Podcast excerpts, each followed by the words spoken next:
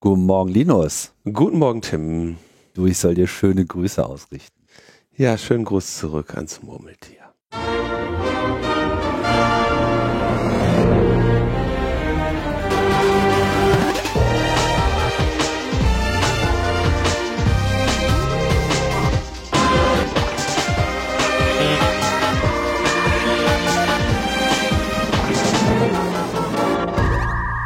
Logbuch Netzpolitik Nummer 440 vom, ähm, was haben wir heute? 24.09.. 24.09. Du sagst es.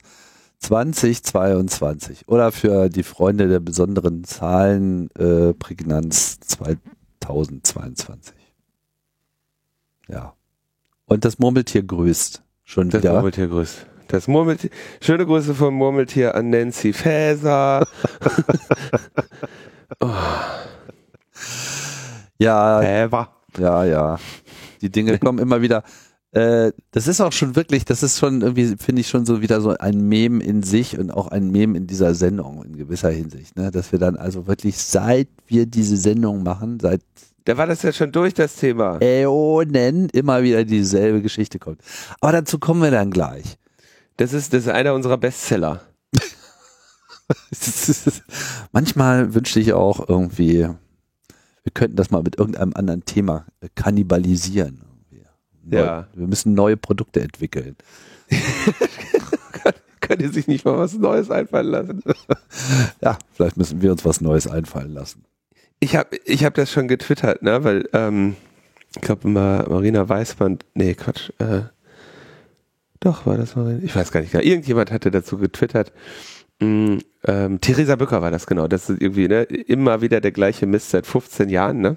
Und ähm, tatsächlich ist das so, ähm, meine Oma, ja, die äh, hatte irgendwann, die war irgendwann dement. Und äh, wenn die dann so Fernsehen schaute, dann hat die immer äh, gesagt, das kam doch gestern schon. Ja, und hat also bei, bei, bei Tagesschau, ne, wo, wo, wo du dir sicher bist, das kam gestern nicht. So, ne? Und ich habe damals darüber gelacht, ne? aber heute sitze ich hier und denke mir, ich werde auch irgendwie, jetzt, jetzt kommt es, dass er sofort Seitenspeicherung, hä, das haben die doch schon verboten. Das haben die doch schon. Wir haben netzpolitisches Alzheimer. Also, Der weiß gar nicht mehr, der ist dement, der weiß gar nicht mehr, wie oft die Vorratsdatenspeicherung schon verbo verboten wurde. Der kann gar nicht mehr zählen. naja, aber du weißt doch, seitdem ich Alzheimer habe, lerne ich jeden Tag neue Freunde kennen. Ja, das äh, Hat auch was für sich. ja, hat ist, äh, ehrlich gesagt keine so lustige Krankheit, aber äh, soll uns nicht davon abhalten, Witze drüber zu machen, denn äh, Humor ist, wenn man trotzdem lacht. Sieht's aus. Wir starten aber mit Feedback. Genau. Gab's wieder einiges, weil wir Ja. wieder alles falsch gemacht haben oder Anleitung, Anleitung, wie ich einen Panzer klauen kann. Genau. Wir haben ja, wir haben ja darüber gerätselt, weil wir ja eigentlich äh, weitgehend inkompetent sind in, in diesen Bereichen, wie euch ja oft auffällt. Wir Äh, haben beide nicht gedient. Wir haben beide nicht gedient und haben keine Ahnung, noch nie auf dem Panzer. Ich weiß nicht, warst du schon mal in der Nähe eines Panzers? Also wie Ja, weit war ein Panzer schon mal? Räumpanzer. Nee, ich meine jetzt so Kampfpanzer. So richtig so, Leopard. Warst du nicht, Nee, der- ne? Äh, bestimmt hat mal irgendwo einer. Hier doch, im äh, Straße 17. Juni stehen doch zu, äh, diese russischen Panzer. Okay. Da bin ich, Aber Bin ich jetzt jetzt- nicht so ich- einer im Ja, ja, Betrieb ich- oder so. Wie so Minister Betrieb- das so machen, ne? Bei mir im Betrieb gibt es keine Panzer. ich arbeite noch nicht mal bei Rheinmetall. Ja, aber siehst du mal, ich auch nicht. Also einen echten Panzer, ich weiß, ich glaube, es gibt irgendwo. Ich habe bestimmt schon mal einen gesehen.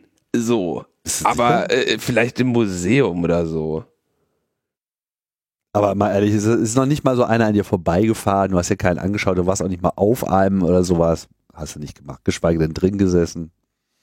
Nee, ich bin auf, also das kann ich sagen, ich habe noch keinen gefahren. Das bin ich mir sicher.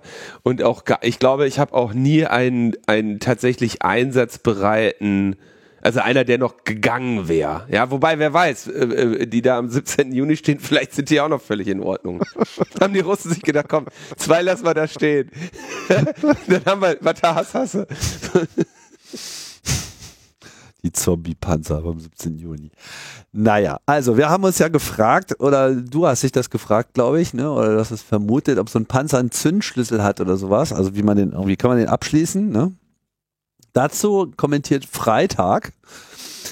Deutsche Panzer, zum Beispiel Leopard 2, werden üblicherweise beim längeren Abstellen mit einem herkömmlichen Vorhängeschluss an der Luke über dem Ladeschützenplatz gesichert. Mit einem Klappspaten oder Bolzenschneider kommt man schon recht weit. Weiterhin hat der Fahrer einen Zündschlüssel, der durch einen Schraubendreher ersetzt werden kann. Das ist schon mal gut. Aber das war so die Kategorie, wo ich mir dachte, so ja, okay, so, also wenn das gesichert ist, dann, dann, dann müsste ein Schraubenzieher ausreichen. Ne? Oder Schraubendreher, wie es hier korrekt formuliert wurde. Mhm. Mhm.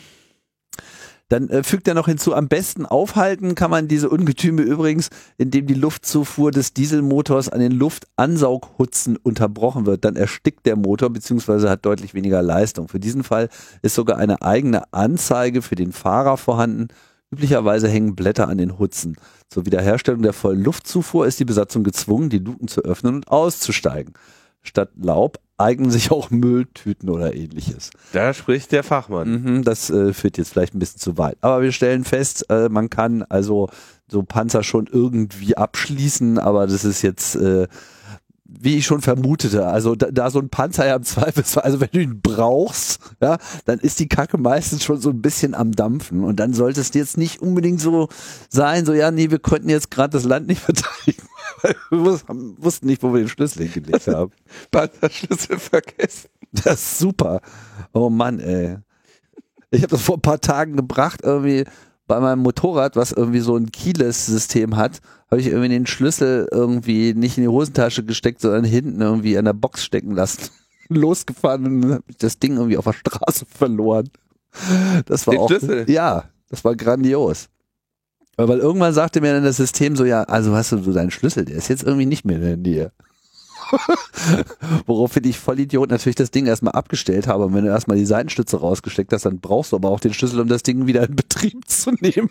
Das war dann irgendwie besonders blöd, ich dann irgendwie andere Wege finden musste. Und jetzt sicherst du deinen Roller immer mit dem mit, dem äh, Klappspack. äh, wie heißt es? Vorhängeschloss und, und, und, und ein Schraubendreher. Herr Kommissar, das sieht jetzt anders aus. Das ist nicht das, was Sie denken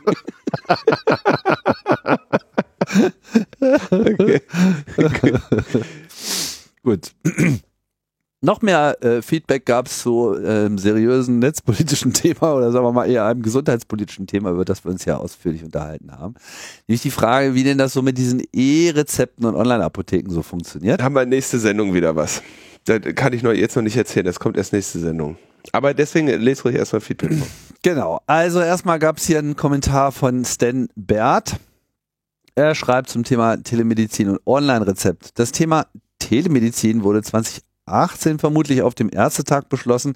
Ich kann ja mal beschreiben, wie eine Verordnung über Teleklinik Zava bei uns in der Apotheke ankommt. Also Teleklinik Zava, das sind so diese Online- ja, ich weiß nicht, Online-Apotheken ist vielleicht gar nicht so die richtige Bezeichnung dafür oder vielleicht doch. Auf jeden Fall so Online-Webseiten, wo man halt so Sachen bestellen kann und wo dann, was ich erzählt hatte, auch quasi so äh, über Ärzte sich Rezepte äh, ausstellen lassen kann über bestimmte Produkte. Zava schickt uns eine E-Mail an irgendeine E-Mail-Adresse. Also wir, ich, jetzt mal berichtet jetzt sozusagen, genau, uns in der Apotheke. Also er arbeitet offensichtlich in der Apotheke. Zava schickt uns eine E-Mail an irgendeine E-Mail-Adresse, von der Sie denken, sie wäre schon die richtige. das ist gut. Dann ruft uns eventuell noch jemand von Zava an und sagt uns darüber Bescheid, dass da ein Rezept auf dem Weg zu äh, uns ist. In der Mail ist dann ein zeitlich begrenzter Link, der ins Internet verweist, ohne Login und Passwort und so weiter. Da kann man sich dann ein Rezeptbild downloaden. Nur blaue Selbstzahlerrezepte werden über die Telemedizin verschickt. Da muss ich nichts mit der GKV abrechnen. Rosa Rezepte gehen nicht über die Telemedizin. Die müssten dann schon in Papierform zu uns kommen, um das äh, über das Abrechnungssystem zur Krankenkasse äh, zu schicken. Beim E-Rezept werden zurzeit noch 99 Prozent auf weißes Papier ausgedruckt mit QR-Code. Die NFC Smartphone Lösungs-App heißt E-Rezept von der Gematik und funktioniert nur mit den neuen 2.1er Krankenkassenkarten mit NFC-Chip. Wenn die PIN bei der Krankenkasse aktiviert wurde und die Identität äh, von der Krankenkasse bestätigt wurde. Dann wahrscheinlich mit Videoident oder persönlich oder wie auch immer. Meine Frage beim letzten Webinar an die Gematik, was denn mit der Übermittlung des E-Rezepts per Krankenkassenkartenchip am Kartenterminal ist, wurde mit Rechtsgutachten in Arbeit beantwortet. Womit wir bei der Verordnungssperre wären. Wenn ich das E-Rezept in der Kasse verarbeitet habe, muss ich noch auf die Quittung des Telematik-Fachdienstes warten. Erst dann ist das Rezept als beliefert markiert. Das kann schon mal mehrere Stunden dauern. Inzwischen habt ihr genügend Zeit, um mit weiteren Kopien dieses Papierausdrucks E-Rezepts in weitere Apotheken zu gehen und die gleichen Medikamente mehrmals zu bekommen. Nur die erste Apotheke, die die Quittung erhält, bekommt dann das Rezept abgerechnet und die anderen schenken es euch da auf eigene Kosten. Oha. Ich empfehle auch die Apothekenumschau vom September, da klebt ein Heftchen vorne drauf. Jetzt wird ja noch die Apothekenumschau empfohlen. Und die Bäckerblume. Naja. Und was nicht. okay, aber äh, sehr haben sie also wieder gut gelöst. Naja, auf jeden Fall merkt man hier schon, man muss verschiedene Dinge äh, trennen. Und was ich halt äh, berichtet äh, hatte, was ich sozusagen aus Erzählungen kannte, äh, das ist halt, wenn du eben Dinge bestellst, die zwar rezeptpflichtig sind, aber letztlich vollständig von dir selber getragen werden, weil sie nicht von der Krankenkasse erstattet werden dann mhm. geht das eben jetzt auch schon online auf diesem Weg. Ist aber nicht im wirklichen Sinne dieses E-Rezept, über das wir gesprochen haben, was hier als Rosa-Rezept bezeichnet wird. Weiterer Kommentar von Moritz zum selben Themenkomplex. Ähm, er fängt schön an mit TLDR, Kurzfassung. Der Versand von Medikamenten ist in Deutschland seit 2004 mit Ausnahmen legal. Dafür muss das Papierrezept per Post an die Versandapotheken geschickt werden. Das E-Rezept wiederum kann direkt übermittelt werden. Die von Tim angesprochene Online-Ärztinnen existieren losgelöst von den Apotheken. Diese stellen Online-Rezepte mit qualifizierter elektronischer Signatur aus. Aha. Nutzen also, wie ich das verstanden habe, nicht die Gematik-Infrastruktur. Grundsätzlich dürfen seit 2004 Apotheken in Deutschland Apothekenpflichtige, also zum Beispiel Kopfschmerztabletten, und verschreibungspflichtige, also Blutdrucktabletten oder euer Viagra Medikamente versenden. Diese Apotheken müssen dafür nicht nur eine öffentliche Apotheke betreiben, sondern auch eine Versanderlaubnis erhalten. Es gibt eine Liste mit allen Apotheken, die eine Erlaubnis zum Versand von Medikamenten besitzen. Die gibt es beim Bundesinstitut für Arzneimittel und Medizinprodukte, BfArM, online.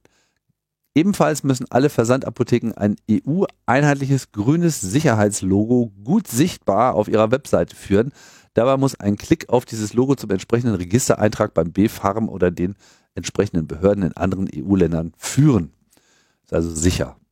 Ebenfalls dürfen Versandapotheken aus gewisser, gewissen EU- oder EWR-Ländern nach Deutschland versenden, solange diese nach deutschen Sicherheitsstandards agieren etc. und so weiter. Wenn eure Hausärztin euch also ein Rezept für Viagra, Ibuprofen, Blutdrucksenker und so weiter geben, müsst ihr das auf jeden Fall per Post an die Versandapotheke schicken. Apotheken dürfen Medikamente erst nach Erhalt des Originalrezepts abgeben. Die meisten Versandapotheken, Doc Morris, Shop Apotheke, Medikamente per Klick.de und wie sie nicht alle heißen, bieten dafür einen Freiumschlag. Sobald das, die das Rezept erhalten und auf Echtheit geprüft haben, versenden diese die Medikamente dann mit DHL und Co. Die stationären Apotheken bleiben wie die Gematik komplett außen vor. Bestätigt auch nochmal das, was wir jetzt im ersten Kommentar hatten. Auch stationäre Apotheken, die einen Botenservice anbieten, geben die Medikamente erst nach Erhalt des Rezepts aus. Je nach Apotheke kann auch der Bote die bei der Auslieferung mitnehmen.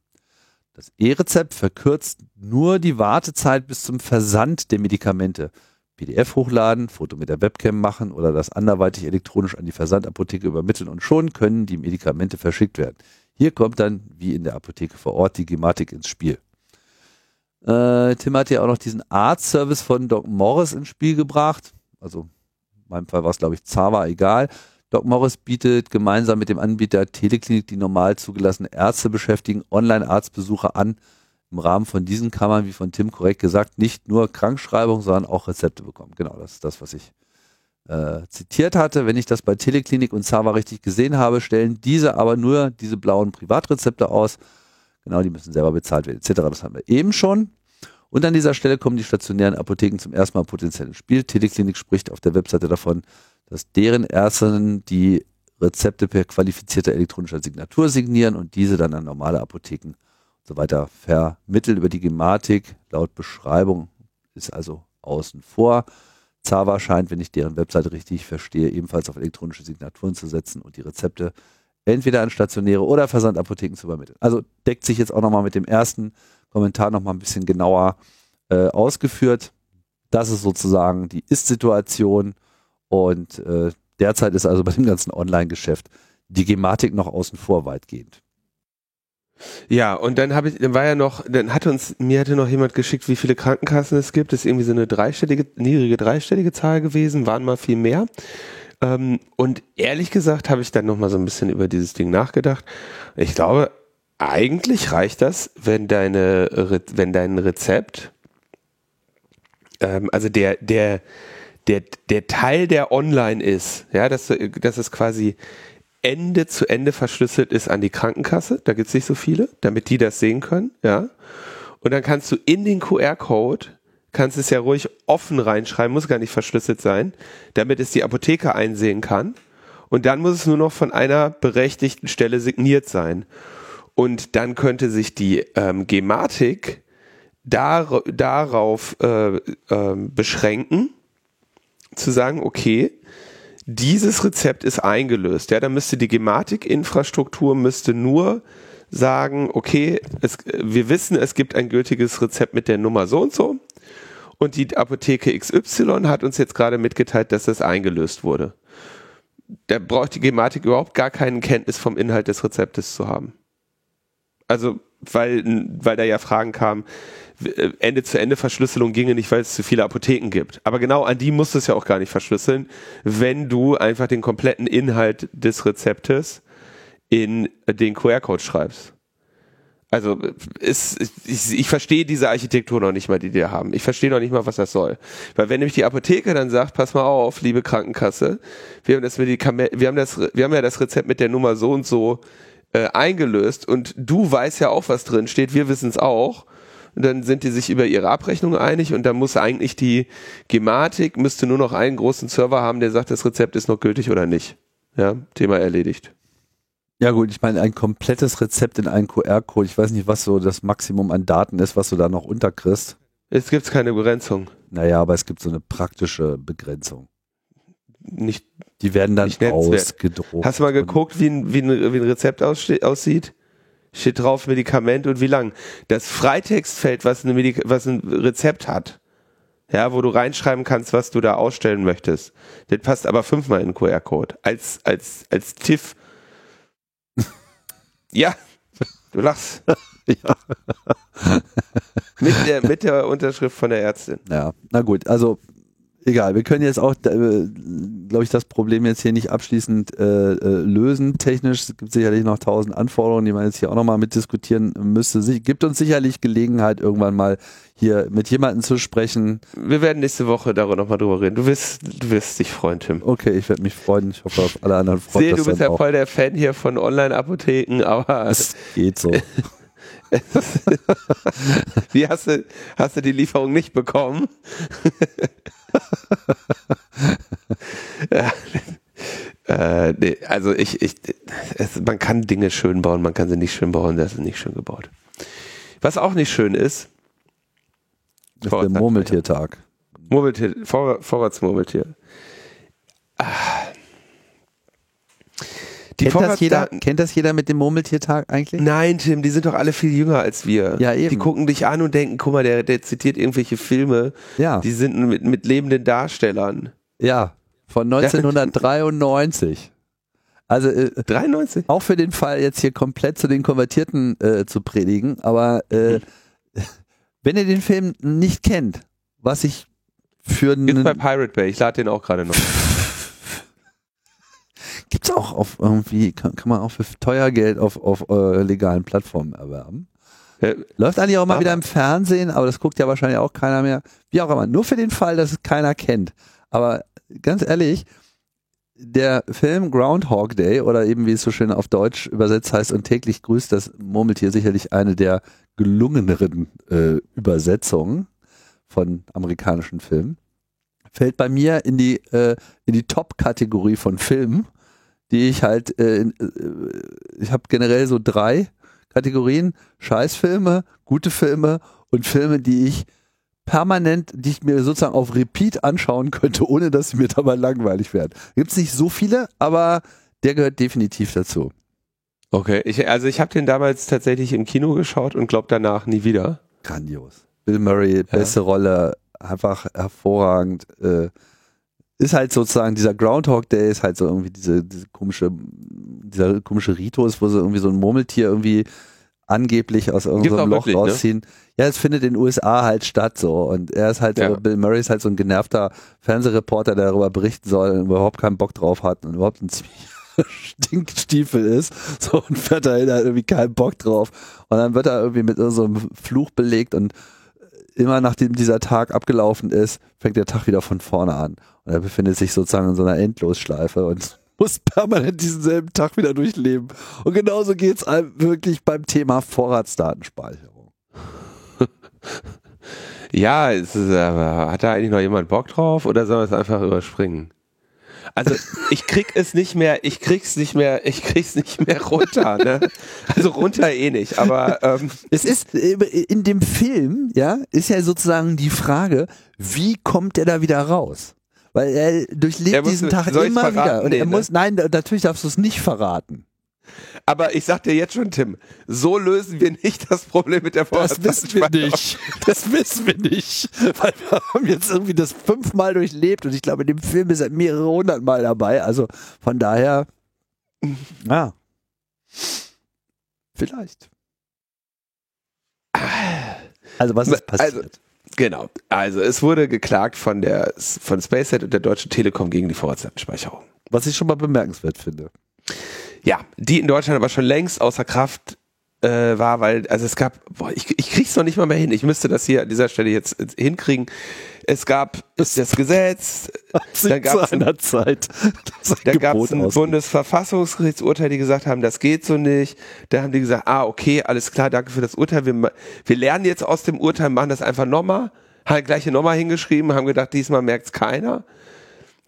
Und dann, äh, dann wurde es zwischenzeitlich, genau, die Vorratsdatenspeicherung kam nämlich aufgrund einer europäischen Richtlinie dann war nämlich der, dann war nicht das Problem, dass sie sagten, ja, ja, wir müssen, wir müssen die Vorratsdatenspeicherung umsetzen, weil das ist ja hier Richtlinie. Europäische Richtlinie. Das heißt, wir müssen ein Gesetz zur Vorratsdatenspeicherung machen. Sonst nämlich ähm, kriegen wir hier, müssen wir Strafe zahlen, weil wir europäische Richtlinien nicht erfüllen. Tut uns leid. So, ne? Und zu dem Zeitpunkt war aber schon klar, dass diese europäische Richtlinie vor den EuGH geht und dass die fallen würde. Also haben die noch schnell, bevor die weggeklagt wird, nochmal ein Vorratsdatenspeicherungsgesetz in Deutschland gemacht. Dann inzwischen durch wurde dann diese, diese Richtlinie weggeknallt, ja. Und, aber natürlich gab es jetzt die ganzen nationalen Umsetzungsgesetze und dann sagen die Länder so, ja gut, äh, wir haben das zwar jetzt hier wegen der Richtlinie gemacht, auch mit der Argumentation der Richtlinie, nur weil die Richt Richtlinie jetzt europarechtswidrig ist, heißt das ja nicht, dass wir hier nicht bei uns zu Hause weiter Vorratsdatenspeicherung machen können. So, und so einen Fall hatten wir jetzt auch in Deutschland ungefähr, jedenfalls, dann äh, ähm, hat, hat das Bundesverwaltungsgericht in Deutschland äh, gesagt, naja, okay, wir haben ja dieses SpaceNet und Deutsche Telekom, die sagen, das äh, wollen sie nicht umsetzen und die haben aktiv dagegen geklagt und haben gesagt, ähm, steht denn das Unionsrecht in seiner Auslegung äh, durch den Gerichtshof solchen nationalen Rechtsvorschriften, wie sie jetzt gibt, in Deutschland mit der Vorratsdatenspeicherung entgegen? Und also mit anderen Worten, ja, können wir denn hier nicht vielleicht trotzdem Vorratsdatenspeicherung machen? Und dann kommt äh, die Money Quote, mein, also wirklich meine, meine Lieblings, äh, mein Lieblingszitat aus dieser Pressemitteilung ist, ähm, mit seinem Urteil von heute bestätigt der Gerichtshof seine bisherige Rechtsprechung. Was ich, es ist einfach so, mit unserem heutigen Urteil bestätigen wir, was wir schon vorher gesagt haben, äh, was ich äh, äußerst äh, unterhaltsam finde. Ähm, äh, und sie haben aber natürlich, und das war, das war ja auch das, das Gewarte, weil jetzt ja wieder, es war wieder quasi alle, die die Vorratsdatenspeicherung wollen, saßen da und dachten sich, ha, äh, wenn wir jetzt Vorratsdatenspeicherung müssen wir schnell wieder machen, aber müssen wir noch dieses Urteil abwarten, bis dahin müssen wir noch warten, bis dahin müssen wir noch warten. Und dann wird uns ja und so werden ja, äh, so werden ja höchstrichterlichere Urteile immer interpretiert. Wenn gesagt wird, ah, Lutz, wunderbar, ihr habt hier ein Überwachungsgesetz gemacht, geht leider überhaupt nicht, weil wir haben da so etwas, das nennt sich Verfassung. Und äh, das äh, tretet ihr mit Füßen dann gehen die ja hin und sagen, ah, wunderbar, jetzt kennen wir die Grenzen der Verfassung, also können wir jetzt ein Gesetz schreiben, was genau an der Grenze der Verfassung ist, damit wir, damit wir, äh, danke an das Gericht, danke an das Gericht, dass uns das nochmal erläutert. Genau. Danke für die Klarstellung, super jetzt können wir, jetzt können wir genau an die Grenzen des Möglichen und des Geschmackvollen gehen, um, um euch nochmal ein Gesetz hier zu schreiben. So, das finden die auch völlig in Ordnung, ne? So, so argumentieren die auch, ja? Kannst du dich mit so, ähm, den Leuten im Innenministerium unterhalten, die so sagen, ja, nee, das ist ja voll klar, das ist ja, dafür haben wir auch die Gewaltenteilung. Dafür haben wir die Gewaltenteilung, dass wir, äh, dass wir versuchen, unsere Gewalt auszuüben und regelmäßig eine auf die Mappe bekommen, aber am Ende sicherstellen können, dass wir auch wirklich das Maximale rausgeholt haben, statt irgendetwas halbwegs Sinnvolles. So, so viel zum, jetzt zum einen, äh, zum, zum Eingang. Ähm, der Gerichtshof bestätigt, dass das Unionsrecht, in diesem Fall Unionsrecht, Europäische Union, ja, nicht christliche, äh, demokratische oder christsoziale Union, einer allgemeinen und unterschiedslosen Vorratsdatenspeicherung von Verkehrs- und Standortdaten entgegensteht. Soll ich auch nochmal wiederholen. Was ist überhaupt Vorratsdatenspeicherung? Für die Jüngeren von euch, die das noch nicht seit 15 Jahren verfolgen. Können, können weil sie erst seit, seit zehn Jahren überwacht werden auf diesem Planeten. Äh, ist, die, ist die Idee, ähm, ihr habt jetzt so einen Internetanbieter und äh, die, die, st die stellen euch eine Verbindung zum Internet her und die können, die wissen natürlich, ähm, zu welchem Zeitpunkt ihr was gemacht habt. Ja, die wissen ganz genau, äh, zum Beispiel würde da jetzt stehen, Tim und ich podcasten gerade remote. Das ist eine äh, Audioverbindung, WebRTC oder was das hier wahrscheinlich ist, äh, von meiner IP-Adresse, äh, beziehungsweise ist ja nicht meine, ich bin ja, ich weiß ja, dass sie Vorratsdatenspeicherung machen wollen, aber äh, wäre theoretisch von meiner IP-Adresse tatsächlich wahrscheinlich direkt zur Anschlussleitung von Tim. Und dann könnte man sagen, da gibt es eine Verbindung, die ähm, die hat so und so lange bestanden. Und wenn es jetzt ein Mobilfunk wäre, zum Zeitpunkt der Herstellung der Verbindung hat der Linus sich in der und der Zelle befunden und die und die Zelle können wir sogar mappen auf einen Standort. Ja? Und dann wissen wir im Prinzip jedes Mal, wenn jemand was im Internet macht, Details muss, muss man natürlich dann nochmal be, ne, betrachten, ist es jetzt eine ausgehende TCP-Verbindung? Ist es eine beendete? Was, was, ist mit UDP? Was ist mit. Aber das, das interessiert die alle gar nicht. Die wollen einfach nur wissen, wer wann und wo. Ähm, das soll alles gespeichert werden und dann auf richterlichen Beschluss, und zwar von allen Bürgerinnen und Bürgern. Und auf richterlichen Beschluss könnte man dann, kann dann eben die Polizei darauf zugreifen und sagen, so, wir verdächtigen den Linus Neumann, äh, Folgendes getan zu haben äh, wir wollen jetzt die Vorratsdatenspeicher von, Vorratsdaten von dem haben.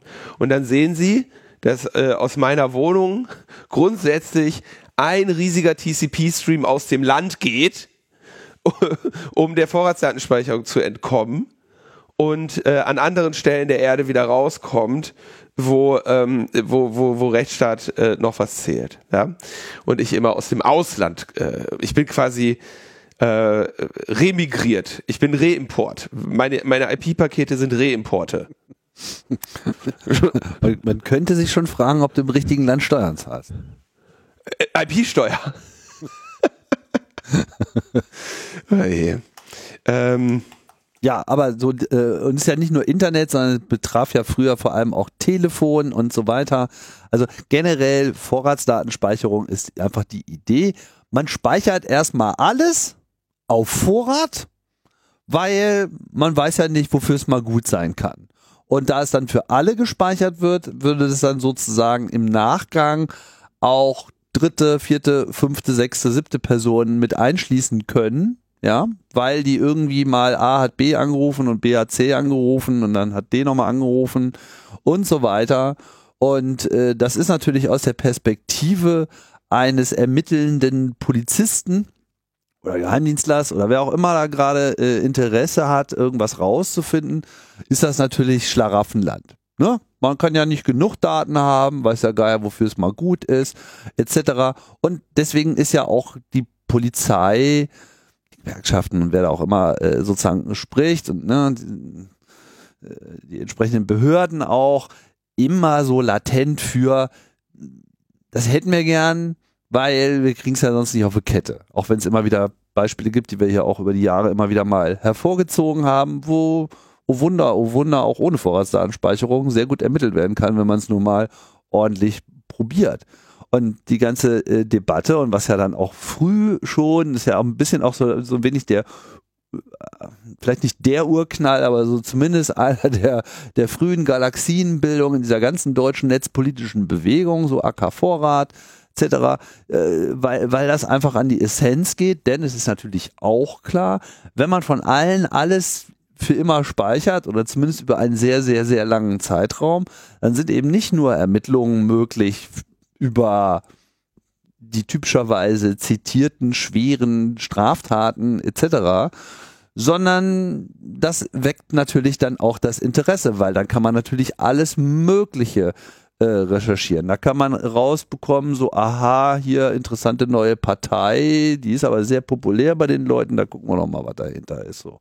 Ne? Quellenschutz von äh, Journalisten ist natürlich damit auch vollkommen unmöglich. Äh, das geht in den medizinischen Bereich rein. Also es gibt einfach so viel sensitive Bereiche, äh, die offensichtlich sind. Natürlich gibt es auch sehr viele äh, sensitive Bereiche aus dem klassischen Ich habe ja nichts zu verbergen äh, Spektrum, weil dann ist ja sozusagen liegt alles offen da und in dem Moment, wo jemand sich Zugriff darauf ähm, äh, herbeischaffen kann, wissen wir einfach, dass das dann auch einfach genutzt werden wird, wenn es nicht ausreichend bewacht und sanktioniert wird, was halt einfach irgendwann schwierig wird. Und äh, das ist die, die, die Gefahr und die Befürchtung und das ist ja auch letzten Endes die Grundlage dieses immer wieder bestätigten Urteils, sei es das vom Verfassungsgericht, sei es das vom äh, EuGH etc., die immer wieder sagen, Leute, also ja, wir verstehen ja, worauf ihr hinaus wollt und was euer Problem ist, aber eben nicht mit dieser Methode. So, das geht einfach nicht. Und dann sind sie aber auch so nett zu sagen so, aber naja, hm, okay, gut, ja, also irgendwo habt ihr ja auch einen Punkt, weil wenn jetzt mal wirklich was äh, verdammt Schlimmes passiert, wäre es natürlich auch scheiße, wenn man dann jetzt auf gar nichts mehr zurückgreifen kann, weil es ist ja dann sozusagen auch ein bisschen wenig. Und deswegen stellen wir jetzt mal so drei, vier so in, in Gerichtsmanier oder in Verfassungsgerichtsmanier vage formulierte Einschränkungen, ja, die müssten irgendwie dann doch irgendwie erfüllt sein und dann würden wir vielleicht nochmal ein Auge zudrücken. Aber nur in genau diesen Fällen. Und das ist dann genau das, was die Politik sich am nächsten Tag in die Pressekonferenz auf Blatt 1 schreibt und sagt so, ja, äh, vielen Dank für die geht Klarstellung. Doch, geht doch, geht doch. Jetzt wissen wir nicht, wie es geht. Hier steht doch, hier steht doch, geht auch. So. so, alles möglich. So, also fangen wir wieder an. Und wahrscheinlich schreiben sie jetzt wieder dasselbe Gesetz auf, schließen das wieder und dann geht es wieder zurück zum Murmeltier. Und ein solches Urteil wurde jetzt heute gefällt. Jetzt schauen wir, jetzt gucken wir uns das mal im, im Detail an. Also, es geht ähm, also wir Speicherobjekt sollen sein Verkehrs- und Standortdaten. Also, ne, da haben wir jetzt gesagt, IP-Pakete, äh, Telefonie und so weiter und auch wo, ne, mit Uhrzeit sowieso. Und jetzt muss die Frage, und jetzt ist die Sache, darf man das? Also grundsätzlich ja darf man, aber nicht bei allen ähm, allgemein und unterschiedslos. Also du kannst das durch, du kannst durchaus zum Beispiel sagen, so, hier ist der Staat und der Staat sagt dieser Linus Neumann, dem trauen wir nicht. Wir wollen alles, was der macht, gespeichert haben. Und dann sagt das Unionsrecht, ja, kannst du machen. Ne? Und ähm, wenn, die, wenn du sagst, ich möchte das aber jetzt von allen machen, sagen die nein, weil da, da, da übertreibst du ja vielleicht ein bisschen. Und jetzt sagen, sagen sie, aber du darfst das theoretisch allgemein und unterschiedslos, wenn eine ernste Bedrohung für die nationale Sicherheit besteht. Und jetzt ist die Frage, was ist der Unterschied oder was ist eine Bedrohung für die nationale Sicherheit in Abgrenzung zu einer Bedrohung für die öffentliche Sicherheit hin? Genau. Das also, hatte ich dir als Hausaufgabe gegeben. Ja. Also um vielleicht mal hier. Das ist auch klausurrelevant. genau. Also wir zitieren ja hier quasi aus der aus der Zusammenfassung des des Urteils. So und äh, das Urteil ist ja eine Antwort an das Bundesverwaltungsgericht, das einfach gesagt hat, stellt ihr das mal bitte mal klar. Wir kommen jetzt hier nie weiter. Und äh, die Antwort ist, dass das Unionsrecht nationalen Rechtsvorschriften entgegensteht, die präventiv zur Bekämpfung schwerer Kriminalität und zur Verhütung schwerer Bedrohung der öffentlichen Sicherheit eine allgemeine und unterschiedslose Vorratsdatenspeicherung von Verkehrs- und Standortdaten vorsehen. Mit anderen Worten, wenn es in Anführungsstrichen nur um die öffentliche Sicherheit geht, dann äh, äh. So, erste Einschränkung, nationale Sicherheit. Was ist der Unterschied? Öffentliche Sicherheit ist sozusagen unser Rechtssystem in Deutschland, all seine äh, Gesetze, dass das sozusagen hergestellt werden kann, so unsere normalen Rechtsvorfälle, die allein reichen nicht, sondern wo es überhaupt erstmal eine Ausnahme gibt, das ist dann eben die nationale Sicherheit. Und die nationale Sicherheit ist sozusagen die Sicherheit unserer Nation, also unsere äußere Sicherheit, Bedrohung von außen durch böse, böse, böse Staaten, ja, die uns an eine Wäsche wollen. Aber nicht. Und zu dem Zweck dürfen wir dann uns selbst überwachen. Bitte? Und äh, um uns vor den Schutz zu schützen, dürfen wir dann uns selbst überwachen. Alle. Das leuchtet ein. Ja, das ist, sagen wir mal, die Kategorie von Bedrohung, ab ja. der das äh, Verfassungsgericht oder in dem Fall der EuGH halt sagt, dann können wir mal drüber nachdenken. So, und ähm, das ist der Unterschied. Ne? Also öffentliche Sicherheit ist sozusagen unser Rechtssystem, unsere normalen äh, Sicherheitsbedenken äh, etc. Dafür reicht das halt nicht. Also wenn du jetzt hier irgendwelche Kiffer fangen willst oder so, nee, dann, dann müsst ihr euch was anderes einfallen lassen. Nur deswegen wird jetzt hier nicht mal alles gespeichert, sondern es muss sich eben schon äh, um sowas handeln. Das Problem ist natürlich immer mit diesen Daten, sind ja Daten, die auf Vorrat gespeichert werden sollen. Das heißt, man will ja erst speichern, weil man danach unter Umständen ein Interesse daran hat und man weiß ja vielleicht vorher nicht, ob das jetzt öffentliche Sicherheit oder nationale Sicherheit betrifft. Und das ist so ein bisschen die Krux in diesem ganzen Ding. Aber vielleicht bleiben wir erstmal beim, beim Text, was denn jetzt diese Einschränkung äh, konkret ist. Ne? Also Sie sagen, dagegen steht das Unionsrecht nationalen Rechtsvorschriften nicht entgegen, die, erster Punkt, es zum Schutz der nationalen Sicherheit gestatten, den Betreibern elektronischer Kommunikationsdienste aufzugeben, Verkehrsdaten, Verkehrs- und Standortdaten allgemein und unterschiedslos auf Vorrat zu speichern, wenn sich der betreffende Mitgliedstaat einer als real und aktuell oder vorhersehbaren einzustufenden ernsten Bedrohung für die nationale Sicherheit gegenüber sieht. Also sagen wir mal, der Russe marschiert ein. Alter, wenn der Russe einmarschiert, dann will ich hier nicht über Vorratsdatenspeicherung diskutieren. Das sage ich dir aber jetzt schon. da, da will ich, da will ich äh, die Schlüssel für die äh, für die vorherigen Schlösser haben. Musst du nur Klappspaten dabei haben. Eine solche Anordnung kann. Wahrscheinlich reicht das. Bis die bei uns sind, brauchen wir auch echt, können wir die einfach mit dem Spaten verkloppen. naja, okay. Ihr Klappspaten hier. Hier steht noch, eine solche Anordnung kann durch ein Gericht oder eine unabhängige Verwaltungsstelle kontrolliert werden und darf nur für einen auf das absolut notwendige begrenzten, aber im Fall des Fortbestands der Bedrohung verlängerbaren Zeitraum ergehen. Und das ist also dieser typische Rechtswischiwaschi, ja, das absolut notwendige. Und das ist natürlich jetzt nicht definiert. Da steht jetzt nicht Stern in Klammern und dann unten Fußnote, übrigens absolut notwendig ist folgendes, sondern das ist dann eben dieser politische Interpretationsraum. Und da kann man ja so ein Gericht auch verstehen, ja, weil die ja sagen, okay, Also so mit 100%iger Ablehnung führen wir das jetzt hier nicht durch. Es gibt Ausnahmen und dann müssen die natürlich einen Rahmen haben. Aber da fangen wir dann jetzt nicht an, konkret zu werden, weil das ist ja nicht unsere Aufgabe. Wir müssen ja nur sagen, was generell geht oder nicht geht.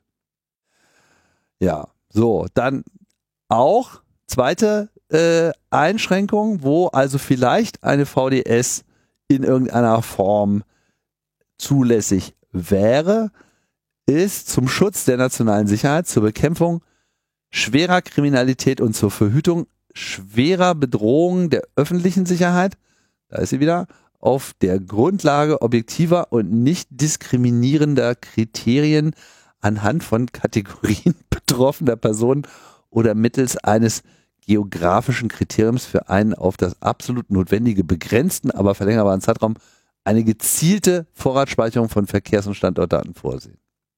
Also du kannst es be, be, äh, schwere Kriminalität, schwere Bedrohung der öffentlichen Sicherheit ähm, aufgrund ob, objektiver und nicht diskriminierender Kriterien. Also kannst nicht sagen hier alle Russen, ja, mhm. ähm, oder vielleicht doch, aber oder alle äh, Schwulen oder was auch immer, genau. Geht nee, das nicht? darfst du nicht. Nee, geht nicht. Nee. Und äh, könntest du sogar sagen, oder mittels eines geografischen Kriteriums, also zum Beispiel Sachsen. Ja? Ähm, so. so als Beispiel. Ja, also, Normalerweise nimmt man immer das Saarland als Beispiel. Saarland ist doch keine schwere Bedrohung.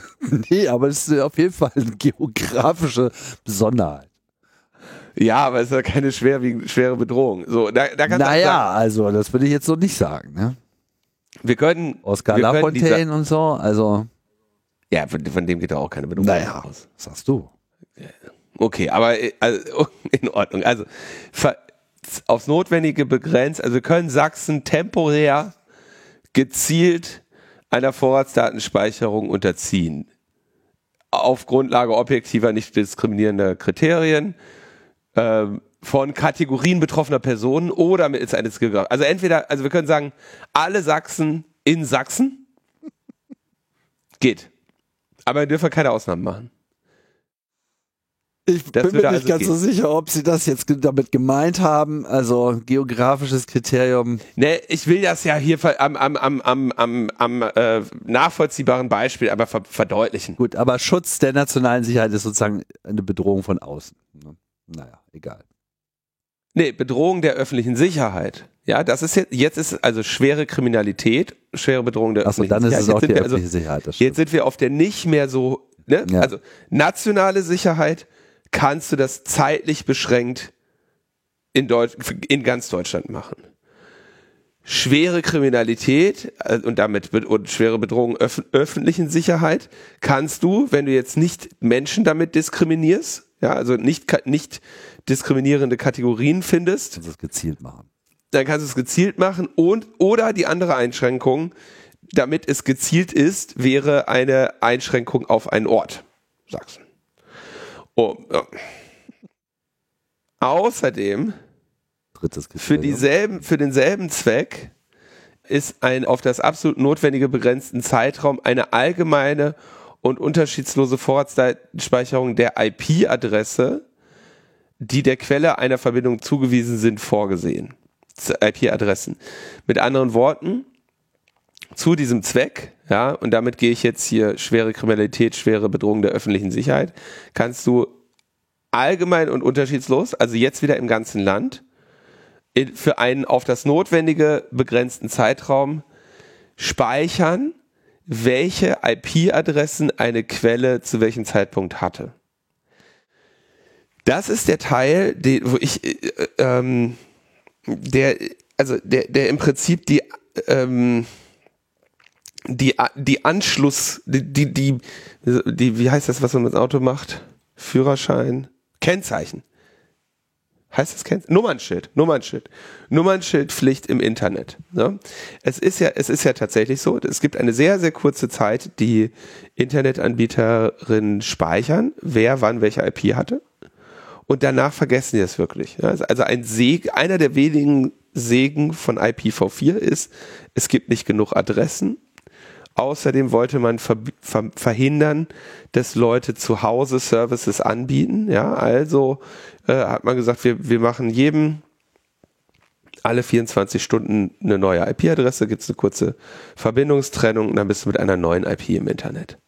Und ähm, diese Zuweisung, welche IP jetzt zu welcher Anschlusskette, also zu welchem Recht, zu welchem Menschen, dem wir eine Rechnung schreiben, gehört, die wird nach wenigen Tagen aufgelöst. Hier geht es aber jetzt, kann man, kann also angeordnet werden, dass diese Zuordnung bei länger gespeichert wird.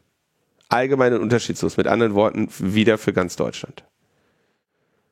Und das hätte halt zur Folge, dass, äh, wenn jetzt ihr euch mit eurer IP-Adresse irgendwo hin verbindet und äh, dort auf einer Webseite Logbuch Netzpolitik zu einer äh, äh, schweren Kriminalität oder einer schweren Bedrohung für die, für die öffentliche Sicherheit werdet oder sogar für die nationale Sicherheit, dann könnten wir sagen, hier, in unseren Log steht das war die IP, wir wollen wissen, wer das ist.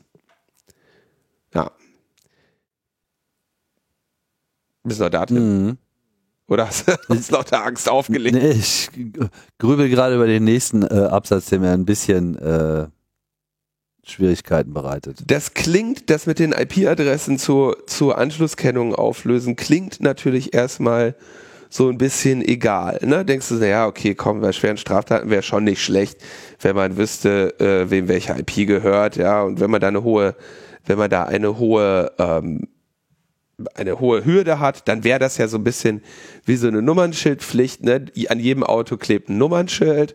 Du, aber jetzt eine normale Person kann nicht einfach sagen, hier, ich möchte gerne wissen, wem dieses Nummernschild gehört. Du musst halt irgendwie ne, Strafanzeige oder sonst was, irgendeine Form von von Interesse nachweisen. Aber tatsächlich ist, wenn man mal darüber nachdenkt, ist es nämlich schon relativ einfach möglich und für unendlich viele Polizistinnen und Polizisten problemlos möglich, die sogenannte Halterfeststellung in einem Fahrzeug mal eben zu machen. Ja, und das heißt, damit ist de facto ähm, die Anonymität im Straßenverkehr äh, gegenüber dem Staat jederzeit aufgehoben.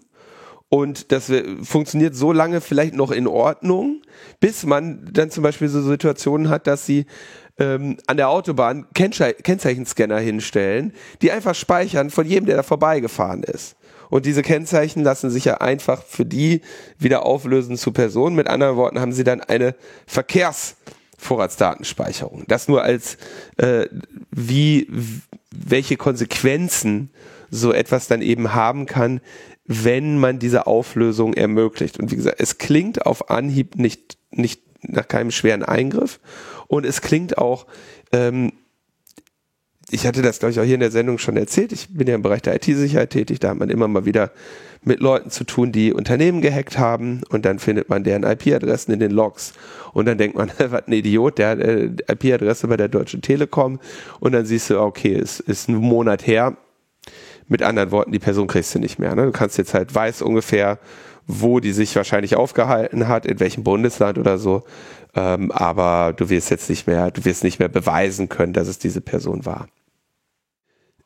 Aber die Kehrseite eben, de facto wäre alles, was ihr im Internet macht, immer wieder auf den Anschluss zurückführbar und das mit auf längere Zeit. Ja, und da reden wir hier nicht von kurzen Zeiträumen. Und das hätte, glaube ich, schon sehr äh, schwere Konsequenzen, zumal die Hürden für solche Zugriffe ja immer sinken. Ja, die werden in der ersten Rechtsprechung sehr hoch gesetzt und dann kommen einfach die, nach, die nachgeschobenen Gesetze, wo die Hürden für diesen Zugriff immer weiter heruntergesetzt werden. Das ist leider der äh, natürliche Lauf der Dinge. Möchtest du den nächsten Absatz? Ja, ich äh, lese ihn gleich vor.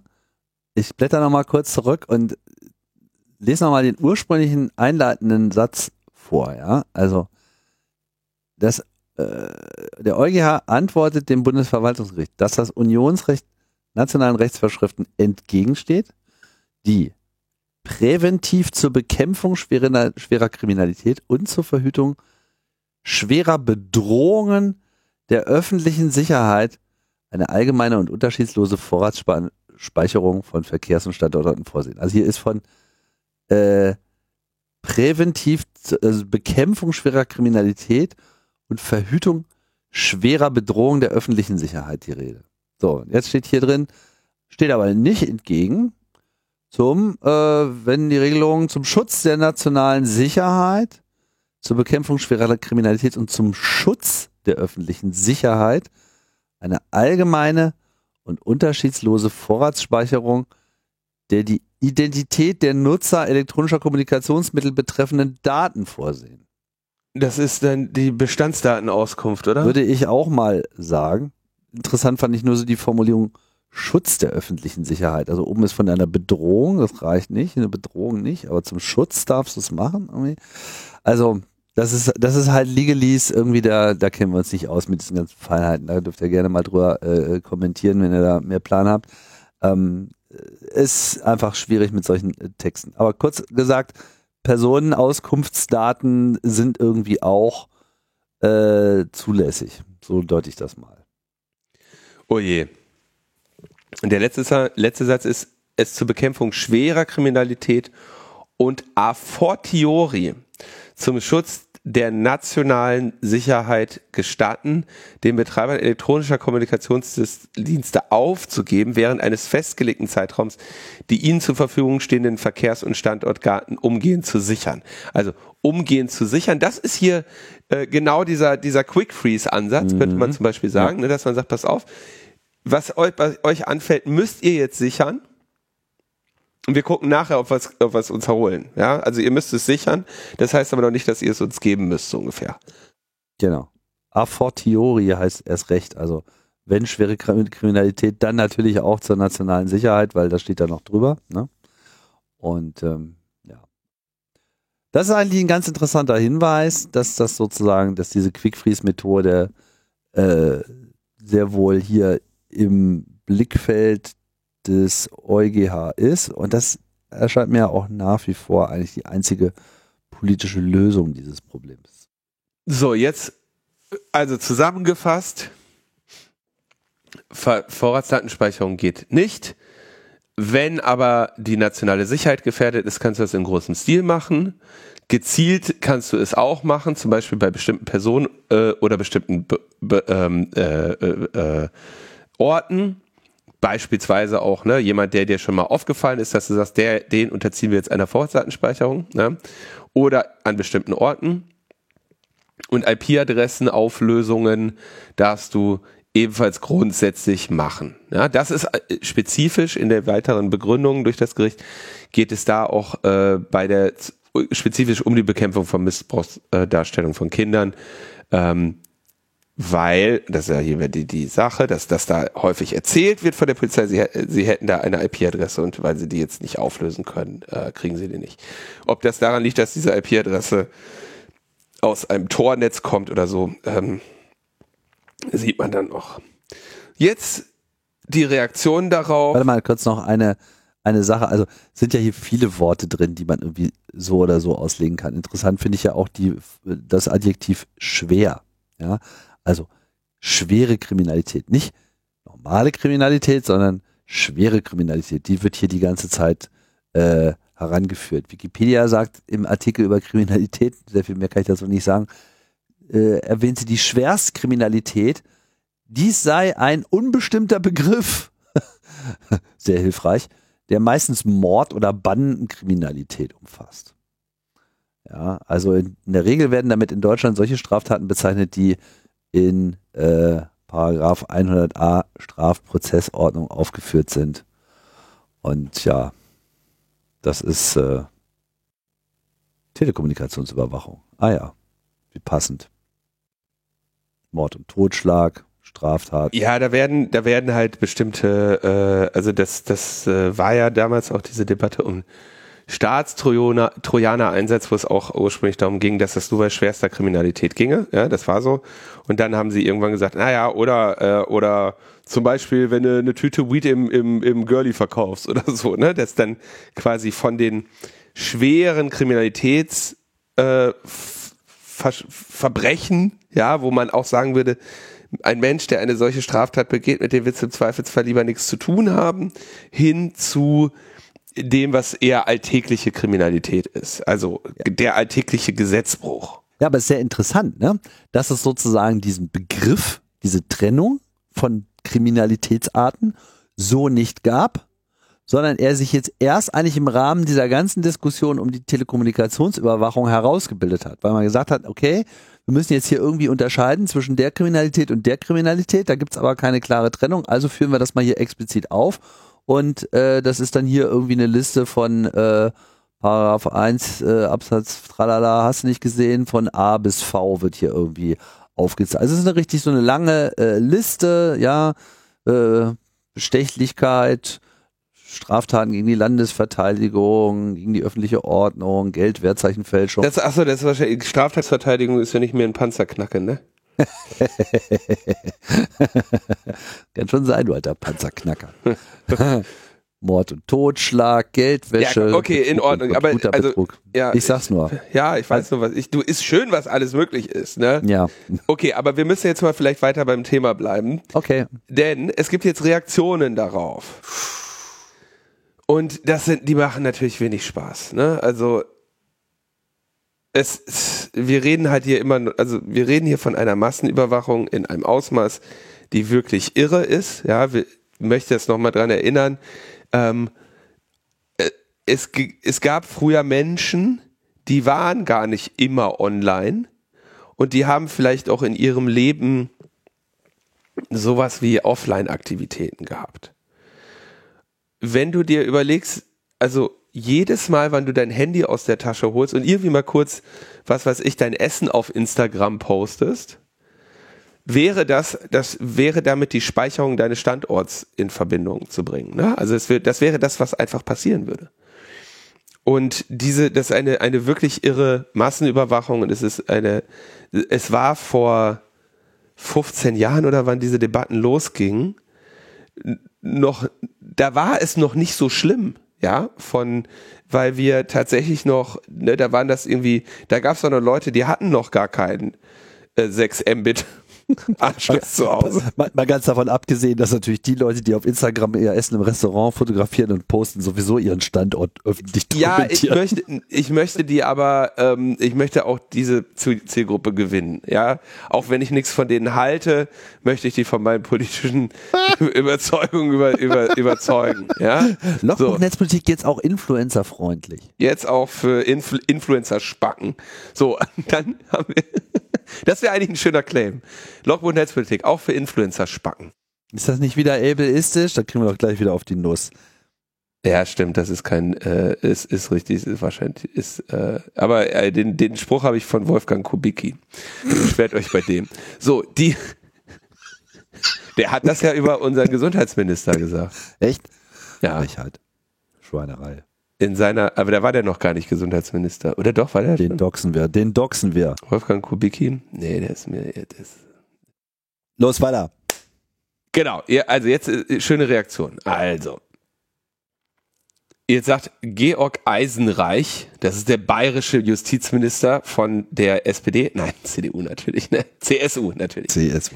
Die vom EuGH eingeräumten Spielräume für die Verkehrsdatenspeicherung, insbesondere für IP-Adressen, müssen zum, vor allem zum Schutz der Kinder vor schweren Verbrechen genutzt werden. Ja, genau. Die vom, die vom höchsten Gericht eingeräumten Spielräume müssen sofort genutzt werden. Ähm, gerade im Kampf gegen Kinderpornografie und sexuellen Kindesmissbrauch seien die Daten erforderlich. Denn jeder Fall, der nicht aufgeklärt und gestoppt werden kann, ist einer zu viel. So, das ist ja aber, also ich, ich mach's nochmal, Tim, ja, ich mach, ich mach, werde immer noch mit, mit, mit 70 werde ich hier noch sitzen und erklären, dass hier natürlich eine, ein, ein bewusster Fehlschluss gemacht wird, dass nämlich hier der Eindruck erweckt wird, dass diese Ermittlungsverfahren an der Feststellung der Anschlussinhaber von IP-Adressen scheitern würden. Wir wissen ja aber, dass es nicht so ist.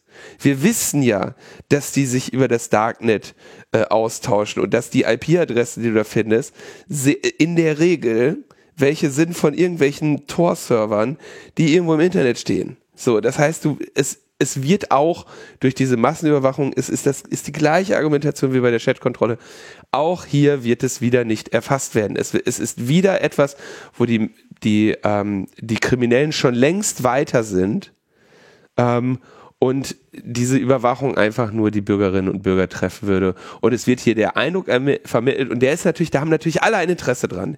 Die ganzen Versager-Polizistinnen und Polizisten, die die, die, die Fälle nicht aufklären, ähm, sagen natürlich, ja, das lag daran, das ist ja klar, da sind, da sind mir ja die Hände gebunden. Ich bin ja ein guter Polizist, aber ich habe ich hab halt leider keine Vollüberwachung der gesamten Bevölkerung, äh, deswegen geht das nicht. Also brauchen wir eine Vollüberwachung der gesamten Bevölkerung. Hauptsache, es liegt nicht an mir.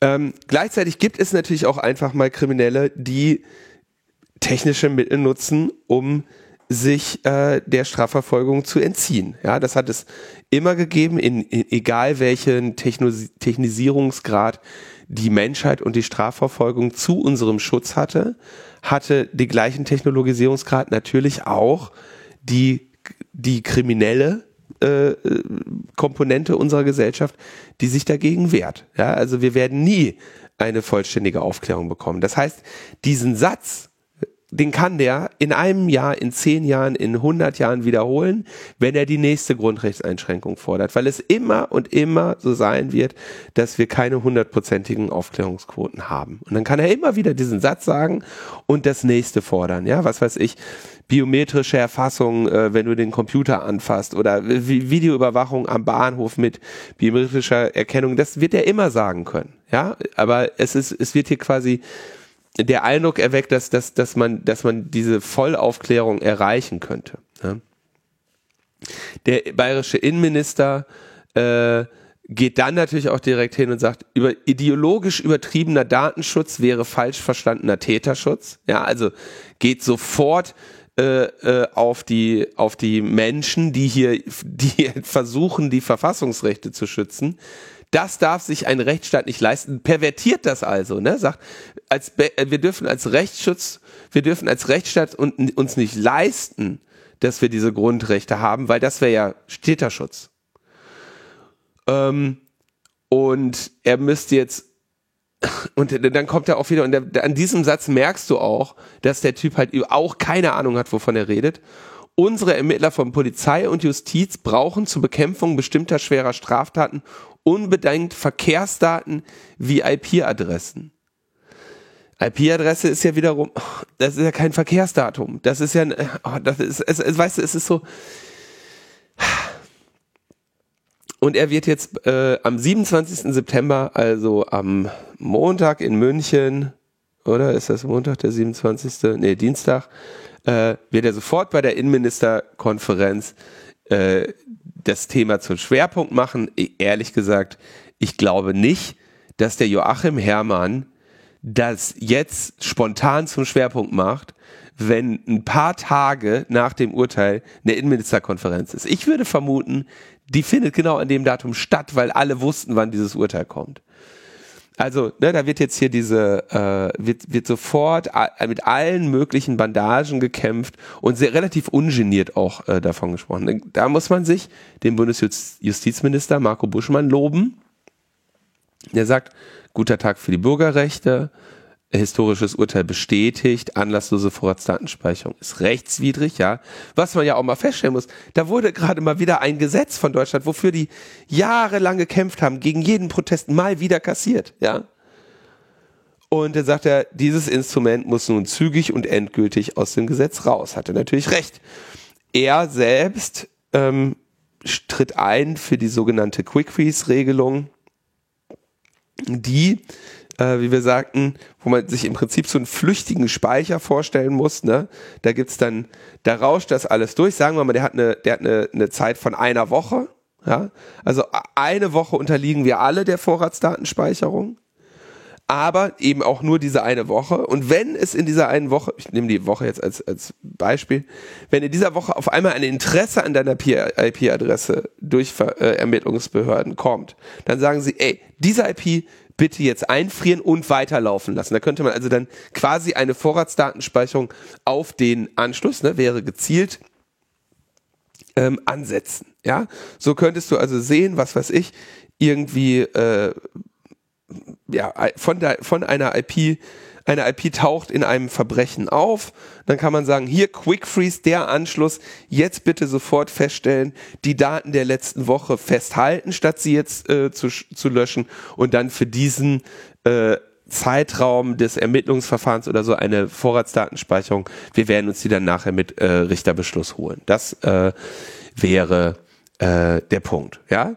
das ist ein voll, vollkommen gangbares, sinnvolles Verfahren, was eben einen bestimmten Zeitraum offen lässt für die Benennung einer IP-Adresse und dann eben eine nach vorne gehende Vorratsdatenspeicherung eines Anschlusses, die wiederum nicht die ganze Bevölkerung anlasslos betrifft. Ja, ein äh, seit ähm, langer Zeit äh, von vielen äh, vertretener Vorschlag. Ähm, ich weiß auch, dass ich da mal, ich glaube, welcher Daten Bundesdatenschutzbeauftragter war das denn?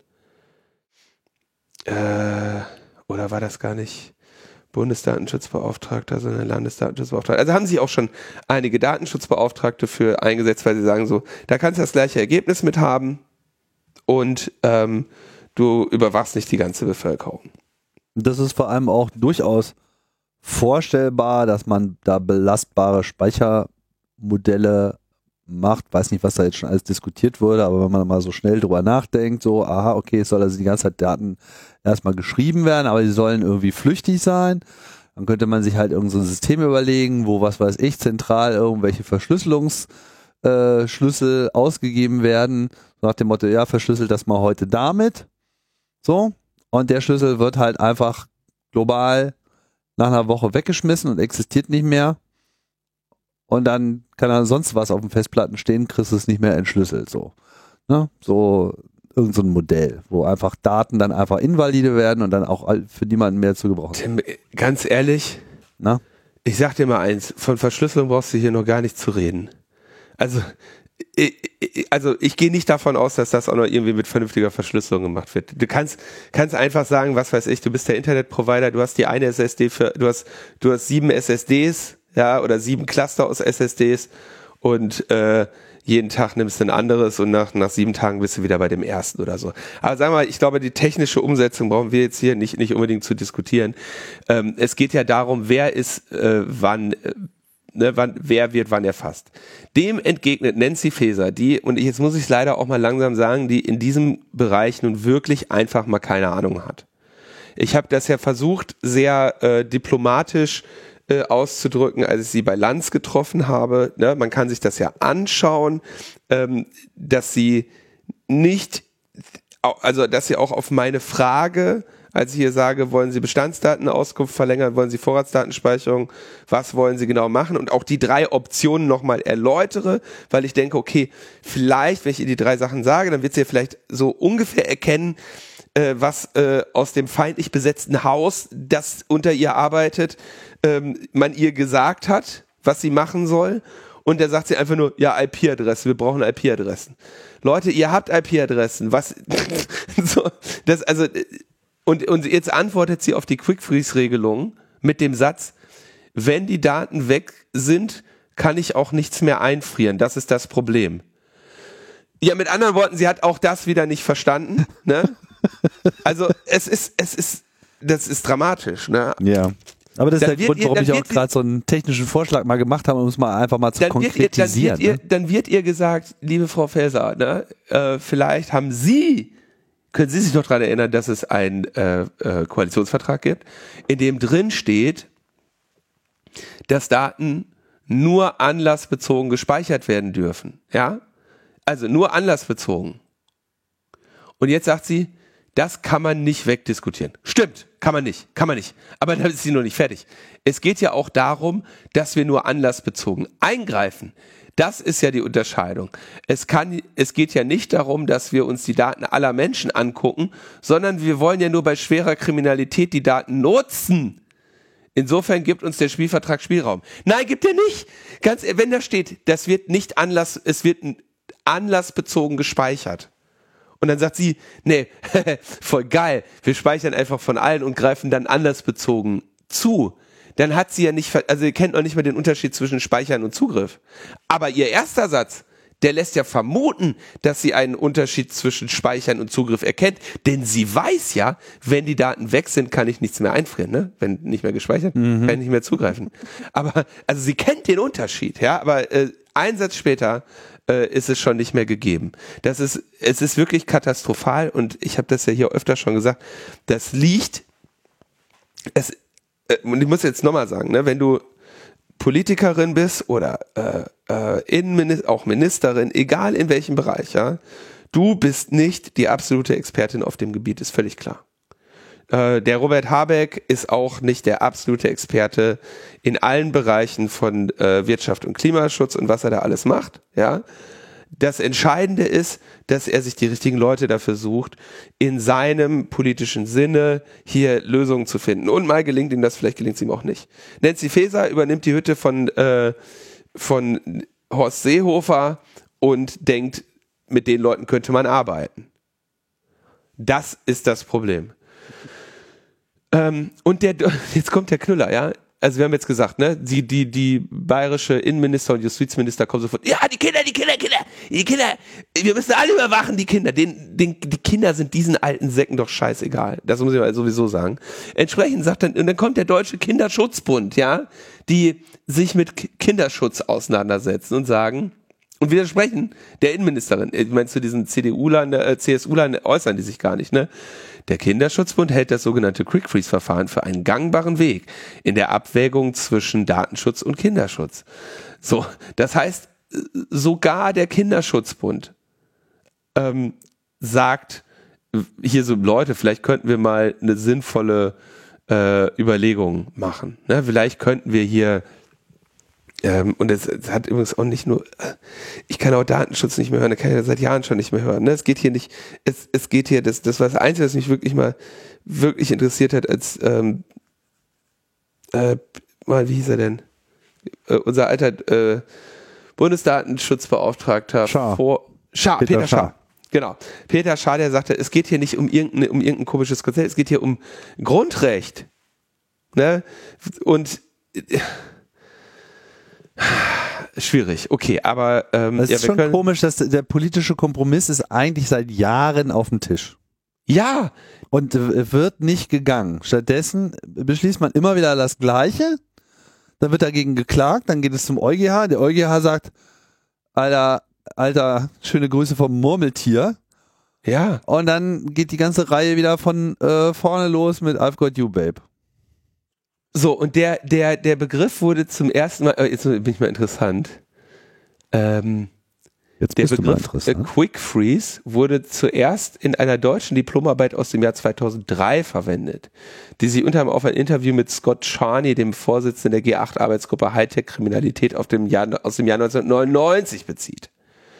Ähm, so, das heißt, also diese Idee, wir machen, packen den auch nochmal. Jahre. 20 Jahre liegt diese Idee da, ne? Und, und du hast diese, du hast da, das musst du dir auch mal überlegen, also mal ganz im Ernst, ne? Es gibt ja offenbar Menschen, das sind politische äh, Strategen oder was auch immer, ja, die inzwischen ja tatsächlich 20 Jahre ihrer politischen Einflussnahme in die deutsche Demokratie dem Thema widmen, eine Vorratsdatenspeicherung einzuführen. Und wenn man, also ich meine, so abwegig dieses Ziel sowieso schon ist, ne? Aber wenn man mal sagt, das ist dein Ziel, gut, du, das ist das, du möchtest das Zeitliche segnen und sagen, das habe ich Deutschland gebracht, das war gut, jetzt kann ich zufrieden sterben, ne? Wenn, wenn das dein Ziel ist, ne? Und und es liegt seit 20 Jahren, liegt da jemand und sagt, pass auf, so können wir es machen, kriegst du die gleichen Ziele ungefähr hin nur du bist nicht irgendwie, du hast kein, und du hast potenziell einfach gar keine Probleme mit dem, mit den äh, Verfassungsgericht, weil es ja alles ist ja alles geklärt. Es ist ja auch alles schon hundertmal geurteilt worden. Ne? Hier wäre eine Lösung, wo du, wie du dein politisches Ziel erreichen kannst, ja? Diese, wenn es dir wirklich an der Lösung des Problems liegt, ja? Und dann sitzen da Leute und sagen, nein, nein, das wollen wir nicht, nein, nee, das kommt überhaupt nicht in Frage. Äh, wir wollen, wir wollen alles, wir wollen alles oder nichts. Wir sind lieber bereit, 20 Jahre Deutschland ohne Vorratsdatenspeicherung zu dulden, als dass wir einfach mal ein funktionierendes System nehmen, was, äh, was äh, Grund- und Menschenrechte achtet.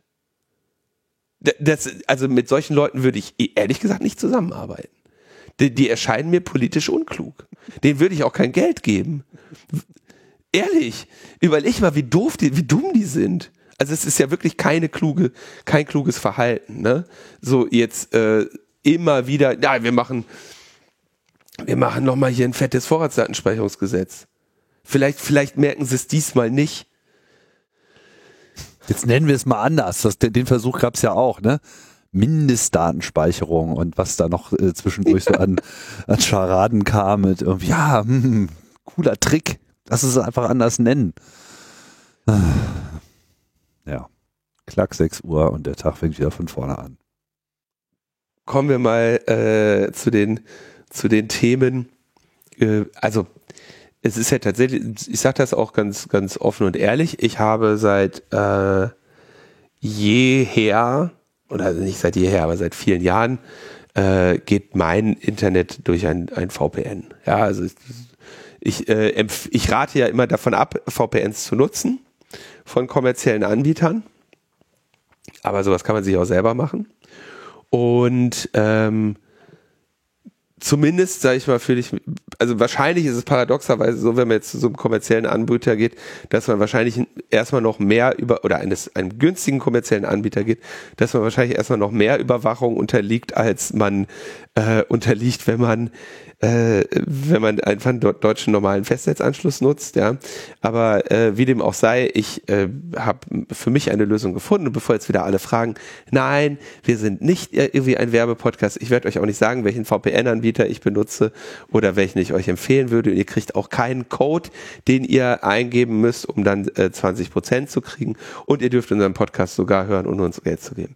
Aber äh, ich würde mich langsam vorbereiten, weil was wahrscheinlich kommen wird, wenn die nicht weiterhin so blöd sind, ähm, ist mindestens so eine Quick-Freeze-Regelung, wenn nicht tatsächlich, also wenn sie, wenn sie nicht wirklich so dämlich sind, dass sie noch ein weiteres Mal eine ähm, Vorratsdatenspeicherung machen, die den, die den, die den Urteilen nicht äh, äh, entspricht, auf die sie immer gewartet haben. Deswegen möchten wir ein bisschen darüber sprechen, wie man äh, der Überwachung äh, und auch in diesem Fall allerdings eher der Zensur entgehen kann. Tim, wir sprechen über die technischen Maßnahmen im Iran. Ich denke, was im Iran gerade los ist, ist allen oder ist vielen bekannt. Ähm, Vielleicht auch nicht, weiß ich nicht. Also der konkrete äh, Vorfall, der jetzt zu Unruhen führt in, äh, im Iran, während wir hier sprechen, ist die äh, Ermordung einer jungen Frau im Iran von äh, der wie heißt das, Sittenpolizei. Sittenpolizei. Ja, weil sie irgendwie ihr Kopftuch nicht tragen wollte und dann ist sie halt irgendwie festgenommen und malträtiert worden und ist dabei gestorben und das hat halt zu großen Unruhen geführt, die zum aktuellen Zeitpunkt, während wir jetzt diese Sendung aufnehmen. Ich glaube nicht, dass die dabei gestorben ist. Ich glaube, die ist daran gestorben. Oder daran, wie auch immer. Sie ist auf jeden Fall gestorben und das hat dann einfach äh, Unruhen ausgelöst und zwar Unruhen, wie sie der Iran schon lange nicht mehr gesehen hat, teilweise auch wie seit der islamischen Revolution, wenn ich das richtig sehe, so in der Form auch noch überhaupt nicht stattgefunden haben. Es geht also rund und natürlich hat der äh, Iran teilweise mit Internetabschaltungen reagiert, aber eben auch mit Sperren von Messengern. Und natürlich herrscht wahrscheinlich generell auch eine gewisse Überwachungssituation, was die Nutzung des Internets betrifft. Darüber habe ich jetzt keine konkrete Kenntnis, bloß auch über andere Kanäle wurde an mich, an dich wahrscheinlich auch in irgendeiner Form Fragen gestellt, wieder so, was kann man denn da machen, was kann man denn da tun? Ja, da gibt es also zwei also Signal hat ähm, äh, selber quasi auch direkt dazu aufgerufen, was man am besten äh, machen kann, um dieser Zensur von Signal äh, entgegenzutreten. Also keine Zensur, sondern eher eine Blockade der, der Signal-Server. Also ja, okay. Gut, stimmt, ja. ja Zensur wäre was das Löschen einzelner, so wird einfach der gesamte Service geblockt und sie sagen, okay, hier ähm, du kannst einen relativ einfachen äh, TLS-Proxy aufsetzen, der den, die Blockade um äh, verhindert. Ja, und haben also eine, äh, eine Anleitung auch gegeben mit einem äh, TLS-Proxy, der dann äh, als Docker-Container äh, hochgefahren wird und der macht im Prinzip auf Port 80 und Port äh, 443 macht er auf. Auf 80 lenkt er dann natürlich einfach, oder macht er, macht er ja, äh, auf 80 und 443 auf, auf 80 wirft er, lenkt er einfach um auf 443, was der Port wäre für normales HTTPS. Und dann sieht es also so aus, als hätte man eine SSL-Verbindung mit einem anderen Server und der eben nicht blockiert wird. Weil er nicht bekannt. Noch, noch nicht blockiert wird. Ja, gleichzeitig rufen sie aber dazu auf, man möge dann das Twittern unter einem bestimmten Hashtag, was ich jetzt äh, auf Anhieb denke, okay, dieses, dieses Hashtag äh, würde ich, glaube ich, verfolgen, wenn ich der äh, der Blocker wäre. Aber so ist es immer ein Katz-und-Maus-Spiel. Ja, also Signal Proxy, relativ einfache Anleitung. Und dann wird also der Teil der Kommunikation, der noch mit Signal laufen muss. Ja, Signal muss ja irgendwo zentral sagen, jo, du bist jetzt gerade angemeldet, du bist erreichbar, hier ist ein Anruf für dich und so weiter.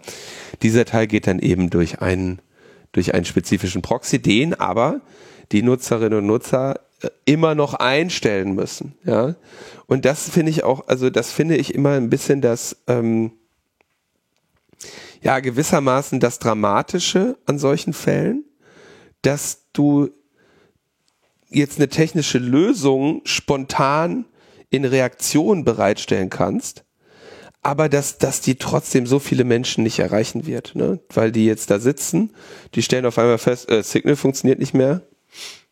Ja, gut, ich frage mich ehrlich gesagt, warum Signal nicht äh, gleich eine Technologie aufsetzt, wo solche Proxys automatisch gefunden werden können. Ja, und jetzt kommen wir nämlich, also super, genau, jetzt kommen wir zum nächsten Problem.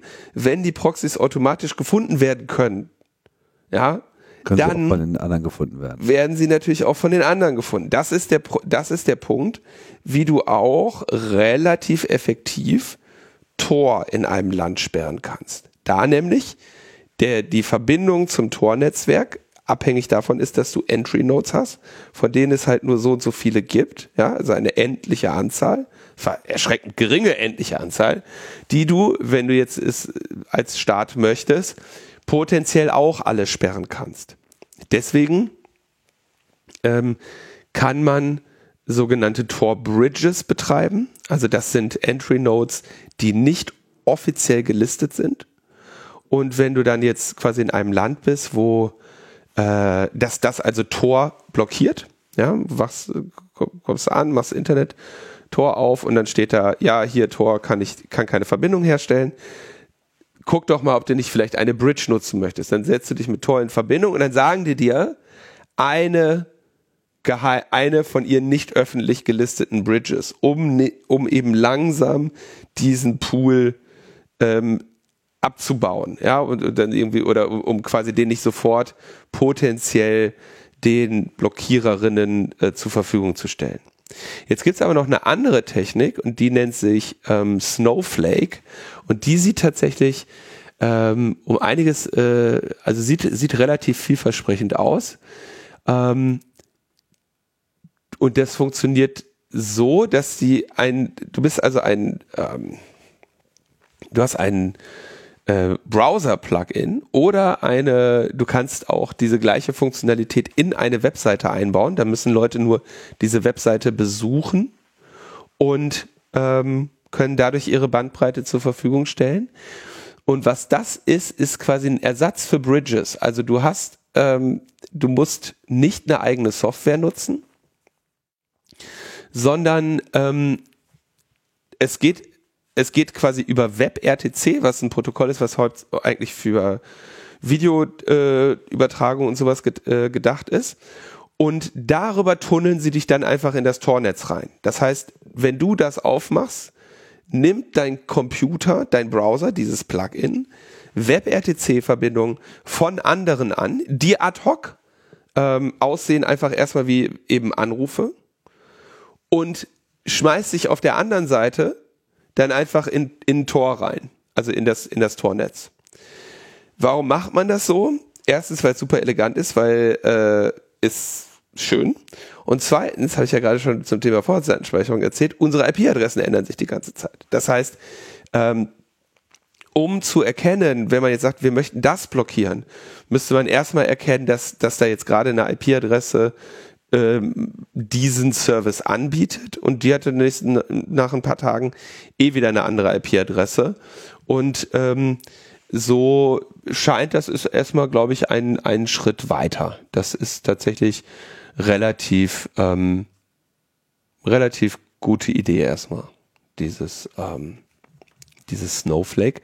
Allerdings habe ich das bei mir jetzt mal angemacht und Tim, du meintest, da wird dann irgendwann gezeigt, wie viele Leute äh, wie vielen Leuten man bei der Zensurumgehung hilft. Mhm. Bei mir steht null. Also es steht, your Snowflake is ready to help users circumvent censorship, aber es passiert nichts. Ich habe es mal äh, ausprobiert und da war dann so nach einer Stunde waren da so sechs, sieben aufgeführt.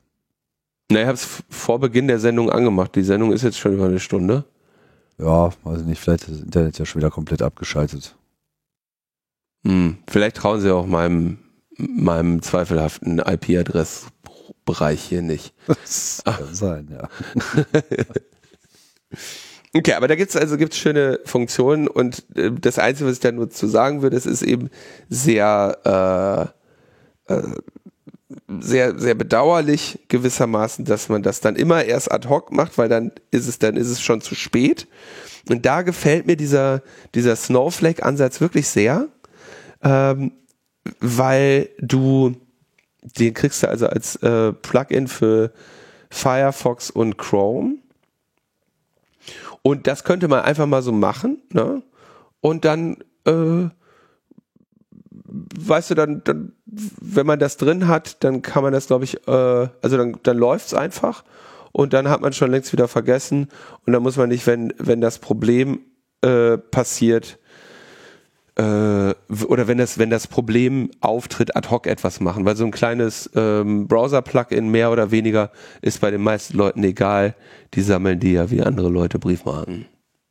Und ihr müsst euch da auch jetzt keine Gedanken machen, dass ihr jetzt von irgendjemand für irgendwas entdeckt werdet. In dem Zusammenhang, ihr pluggt euch quasi nur in dieses Tor-Netzwerk rein. Ihr seid da äh, kein Exit-Node. Genau. Und äh, könnt dementsprechend auch nicht belangt werden für irgendwas. Und äh, um da reinzukommen, also um über Snowflake dann auch Tor zu nutzen, das kann der Tor-Browser äh, für, für Desktop und Android, also der, der klassische Tor-Browser, der Onion-Browser und iOS, also das ist, äh, und Orbot äh, für Android und iOS. Orbot ist macht, also der Onion Browser ist halt ein Browser und Orbot macht das, registriert das als System VPN, dann kannst du auch andere Apps dadurch werfen. Und mein Vermutung ist, jetzt muss ich vorsichtig sein, aber so wie sich das liest, kannst du vermutlich äh, Orbot auf deinem iOS laufen lassen. Das verbindet sich dann über Snowflake und dann sagst du deinem Signal, dann geht dein Signal durch dieses theoretische VPN und dann müsste es auch schon wieder funktionieren. Also Orbot äh, müsste das lösen können, aber das äh, da gehe ich jetzt gerade nur von aus. Da müsste man nochmal schauen, ob das, äh, ob das auch tatsächlich so ist. Ja, haben wir die Frage beantwortet. Ansonsten äh, wünsche ich der, wünsche ich mir eine iranische Revolution und die Befreiung aller Iranerinnen. Das wollte ich an dieser Stelle nochmal ganz klar sagen. Und dieses Scheißregime, da wird echt Zeit, dass das mal äh, weg ist. Und ich finde es ganz, ganz äh, toll, äh, die Bilder zu sehen, wie die da ihr, äh, ihre Kopftücher verbrennen und tanzen. Und ähm, das ist äh, sehr, sehr, sehr beeindruckend, äh, was da gerade passiert. Und man kann nur hoffen, dass es äh, dem Regime nicht gelingt, diese äh, Zahnpasta wieder in die Tube zu drücken. Schauen wir mal. Bleiben wir bei Überwachung in Deutschland. wir haben jetzt noch drei Überwachungsthemen, ne? Ah. Die nächsten zwei mit Video. Ja, wir haben darüber gesprochen, dass am 1. Mai 2019 in Berlin-Grunewald äh, die S-Bahn-Station mit den ganzen Demonstrierenden gefilmt wurde. Dagegen haben, hat sich das Quartiersmanagement Grunewald und das äh, FIF äh, Form Informatikerin für freiheitliche, für Frieden und freiheitliche Gesellschaft. Ich, ich werde es mir nie merken können. FIF ist halt FIF. So. Halt. Und FIF kennt man. Äh, ist auch schon lange dabei. So, und die haben ja dagegen geklagt, und äh, haben jetzt in der ersten Instanz äh, verloren. Ja? Ähm, und müssen jetzt, äh, also das, das Verwaltungsgericht Berlin sagte, ja, nee, ähm, siebeneinhalbtausend Demo-Teilnehmerinnen mit schwenkbaren Zoom-Kameras auf dem Weg zur Versammlung zu filmen, das geht klar, das darf man. Und ähm, jetzt wird, werden natürlich das äh, FIF und das Quartiersmanagement Grunewald dagegen in Berufung gehen, also für das, vor das Oberverwaltungsgericht Berlin Brandenburg sich gegen dieses Urteil aussprechen. Ja, weil, Argumente wiederhole ich nochmal, ne, diese Videoüberwachung dient einer Anwesenheitsliste einer Demonstration und ich, das hat einen guten Grund, warum man das nicht möchte, warum man so etwas nicht macht. Und äh, ich will natürlich nicht sagen, dass im äh, Grunewald iranische Verhältnisse herrschen, aber wenn man sich das im Iran anschaut, dann weiß man auch, warum man nicht möchte, dass ähm, Demonstrierende äh, identifiziert, polizeilich katalogisiert werden. Was äh, übrigens im Iran jetzt auch gerade stattfindet, es gibt halt so eine Telegram-Gruppe, wo die, äh, ja, die Sittenpolizei oder wie die sich da nennen, äh, quasi bitten um Bilder und Identifikationen von den Demonstrierenden. Also, dass man sagt, macht Fotos von denen und sagt, wo die wohnen. ja, ist äh, noch nicht mal so lustig. Aber es gibt ja noch andere Videokameras, weil, weißt du, Leute überwachen sich heutzutage schon selbst. Nicht nur die Influencer im Restaurant. Das ist, das ist so geil. Also die, die Ring Doorbell, ja, das ist ja auch wirklich so ein, so ein Fas Faszinationsding. Ähm, ist eine, also man, der, der, sagen wir mal, der Markt für, für, für Türklingeln mit Videokamera, der war ja wirklich reif für eine, für eine Revolution. Ja, wenn ich, ähm, wenn ich bei uns irgendwie diese, diese Türklingel und wieder, wie, nee, wie heißt nicht? Wechselsprech, nicht Widersprechanlage. Widerspre Sowas bräuchten wir mal. Widersprechanlage. Müssen wir nicht die ganze Zeit immer einen Podcast aufnehmen? Drücken einfach auf die Widersprechanlage und dann wird widersprochen. Widersprecher. Okay, also die Wechselstrecke. Also dieser Markt war äh, bereit für, für eine äh, Revolution und äh, mit IP und äh, ein paar Sensoren kann man da relativ schnell was, was Schönes bauen. Und dann gab es irgendwie ein Startup, die haben diese Ring Doorbells gebaut, wurden dann von Amazon gekauft und das Ergebnis ist jetzt, dass es an, an, an vielen Haustüren, ich glaube primär auch in den USA eher, Kameras an der Tür gibt, die halt einen Klingelknopf haben und deren Hauptanwendungszweck darin besteht, Amazon-Fahrer dabei zu filmen, wie sie scheiße mit den Paketen umgehen, um sie dann an Amazon zu verpfeifen, damit sie ihren Job loswerden. Ne? Das, und auf YouTube so hochzuladen. Das scheint mir der Primäranwendungszweck von. ich glaube, der Primäranwendungszweck ist, dass die Amazon-Pakete dann immer von irgendwelchen Leuten geklaut werden, weil es in den USA irgendwie noch gang und gäbe ist, die Zulieferung, wenn jemand nicht zu Hause ist, auf der Front Porch zu machen die ja so amerikanische Häuser gerne haben. Ja. Und äh, dann werden die da halt einfach abgestellt und dann gibt es so Leute, die laufen einfach rum, sehen so, oh, das Paket, das nehme ich mir mal mit. So. Ja. ja. Da es ja von dem, ach, wie heißt der mit Nachnamen? Mark. Ja. Diese Glitterbomben. Ja, ja, die Glitterbomben sind super. Die sind super, das ist der, das ist der humorvolle Umgang damit, ja. Äh, so, jetzt, aber jetzt musste der natürlich überlegen. Mark Rober. Ja, Mark Rober. Kennt ja, ihr wahrscheinlich sehr populärer äh, YouTuber, der sich immer Spaß draus macht.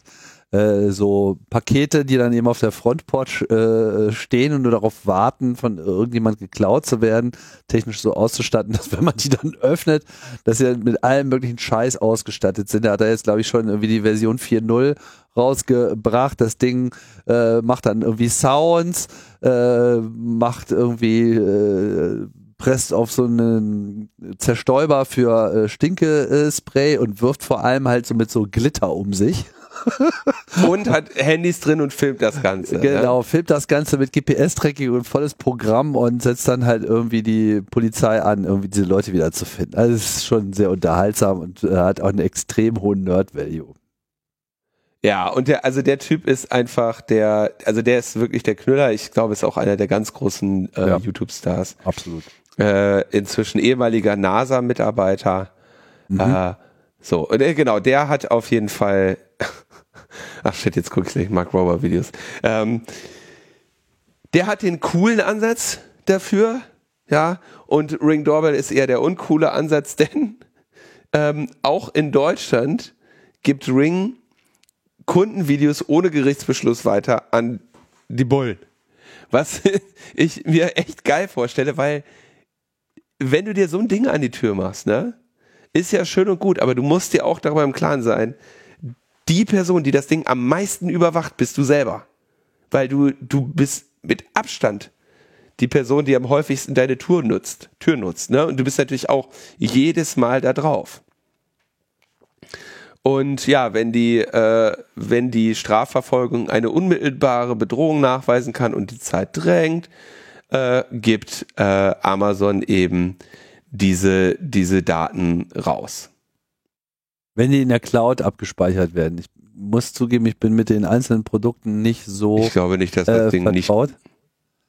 Weiß ich nicht. Also- es gibt, glaube ich, auch, gibt es zumindest auch Hacks, dass man das irgendwie lokal machen kann. Aber der normale Fall ist, dass die Dinger halt unverschlüsselt äh, bis zu 180 Tage äh, in der Cloud gespeichert werden. Und der, das Problem ist natürlich an der Stelle unverschlüsselt. Das ist natürlich irgendwie total absurd, dass das äh, überhaupt so äh, gemacht wird. Es gibt ja auch Kompetitoren in diesem Feld, die das nicht so tun, sondern die dann die Videos zwar in der Cloud ablegen, aber verschlüsselt ablegen. Da sollte man dann vielleicht mal drauf achten, wenn man sich äh, für so eine Technologie entscheidet im eigenen Heim. Aber Ring scheint hier zumindest überhaupt gar keine Probleme damit zu haben. Das eben nicht nur unverschlüsselt zu tun, sondern dann eben auch das Unverschlüsselte weiterzugeben, wenn da mal jemand nachfragt. Ist auch so eine Art Vorratsdatenspeicherung. Ja, und ich, also, ich habe mir auch mal vor ein paar Jahren sowas mit einem Raspberry Pi gebaut. Mm, Und ich bin, muss echt sagen, ich bin immer, also mit, mit Videokameras mit IP musst du wirklich vorsichtig sein. Wir haben, ich habe mir da auch mal den Spaß gemacht, einfach, da kriegst du echt, also du kriegst da hardwaremäßig echt geile Dinger für 30 Euro auf Amazon, ne? Das ist eine Kamera, die hat einen Drehkopf, die kannst du drehen. Also und einen Lautsprecher und, am, und dann gibt's eine App dazu, ja, dann machst du, gehst du auf diese Kamera, ähm, über die Cloud natürlich, kriegst dann den Livestream von der Kamera und kannst die nach rechts und links drehen, kannst da oben unten drücken, kannst Push-to-Talk machen, irgendetwas sagen. Und äh, die werden primär benutzt zur äh, ähm, jetzt muss ich ja vorsichtig sein, was ich sage, aber wenn, wenn man darauf Zugriff hätte, auf dieses System, ja, was, äh, was, was vielleicht daran, daran liegen könnte, dass diese Kameras im Auslieferungszustand das Kennwort 888888 haben, ja. Wenn, also wenn jetzt jemand käme und würde sich mal äh, über die Benutzungsgruppe äh, dieser Kamera informieren, die werden relativ viel genutzt, werden bei irgendwelchen Rentnern in die Wohnung gestellt, damit ähm, mutmaßlich, damit dann die ähm, Kinder äh, gucken können, ob die, ob die ordnungsgemäß auf dem Sofa sitzen und Fernsehen gucken. Und äh, natürlich auch teilweise zur Überwachung von anderen Räumen, aber äh, also die Kamera tatsächlich war super, aber wenn du, ich habe mir nur einmal kurz angeschaut, wie dieses Backend aussieht und ähm, das möchte man eigentlich nicht. Und ich glaube, man möchte das weder von irgendwelchen, äh, mit irgendwelchen kaputten China-Clouds am anderen Ende, noch mit irgendwie Amazon am anderen Ende. Also eine, nee, will man Und nicht. die Kameras sind auch oft selber einfach softwaretechnisch ein großes äh, Problem, wenn man sich da auch nochmal in YouTube ein bisschen einlesen will. Es gibt ja dann auch diese geilen, kennst du wahrscheinlich auch, so Scammer, Payback und solche äh, Kanäle, Leute, die sich einen Spaß draus machen, so äh, primär in Indien beheimatete Scammer-Banden, ja, die versuchen irgendwelche Leute äh, reinzulegen mit irgendwelchen Windows-Support-Calls und so weiter, die dann Geld überweisen müssen und dann wird äh, sozusagen deren Kontodaten dann live mitgeschnitten Ja. und komplett äh, beraubt. Und dann gibt's halt so, so geile Anti-Scammer äh, Truppen, muss man schon fast sagen. Also so Leute, die sich einen Spaß äh, draus machen oder schon auch ein Business draus machen, die dann nicht nur ausfindig zu machen, sondern auch deren Callcenter dann in Indien äh, sozusagen zu ermitteln und hacken sich dann in deren Netze rein, in die Videokameras, die da in diesen Räumen installiert sind und beobachten sozusagen die Scammer live, während sie einen Scam durchführen, ja, und konfrontieren die dann auch teilweise mit so, weil sie die wirklich in dem Moment einfach live sehen, wie sie mit ihnen äh, reden und die dann alle irgendwie äh, zur Panik bringen. Ist sehr unterhaltsam. Also, also generell ist so Internet of Things, ja, wir haben das glaube glaub ich gar nicht so oft das Thema hier wirklich äh, in den Fokus genommen, aber was, was ja so alle etwas Computerliteraten Leute schon immer Bauchschmerzen bereitet hat bei dieser ganzen kleine Geräte, die komplexe Dinge im Heimnetz tun, ist einfach da ist halt einfach Race to the Bottom, was so den Preis äh, betrifft. Dementsprechend wenig wird da auf Security geachtet und das sind halt einfach alle Tore ins eigene Heimnetz und das kann, äh, kann böse enden und endet leider auch oft böse. Naja, auf jeden Fall ist das völlig unverantwortlich, was äh, Ring da macht und das geht so gar nicht und auch was die Polizei da macht, dass sie das einfach ohne richterlichen Beschluss äh, einfach so ermitteln. Ja, aber da sieht man mal das Risiko, was in solchen Technologien äh, drinsteckt und wenn ihr also wirklich so eine Kamera für euren Eingang haben wollt, dann entscheidet euch für ein System, was definitiv, wenn überhaupt in der Cloud was speichert, dann auch nur äh, verschlüsselt tut. Ja, äh, oder äh, genau, oder baut, baut es euch selber. Äh, so schwer ist das nämlich nicht, aber dann irgendwann denkt man sich, was soll der ganze Quatsch eigentlich? Wen will ich denn da überwachen eigentlich? Ähm, aber vielleicht so eine Ring Doorbell? Vielleicht einfach eine andere Tür. an anderen Türen finde ich die witzig, an meiner eigenen irgendwie nicht. so, wen könnte man denn noch überwachen? Ja, Chatkontrolle könnte man noch überwachen. Ja, das wäre ähm, Chatkontrolle bleibt Thema. Hm, heute haben wir ein bisschen über Vorzeitenspeicherung gesprochen, aber keine Sorge, Chatkontrolle kommt wieder. Nur mal äh, einfach so in der Liste derer, die sich dagegen äh, ausgesprochen haben.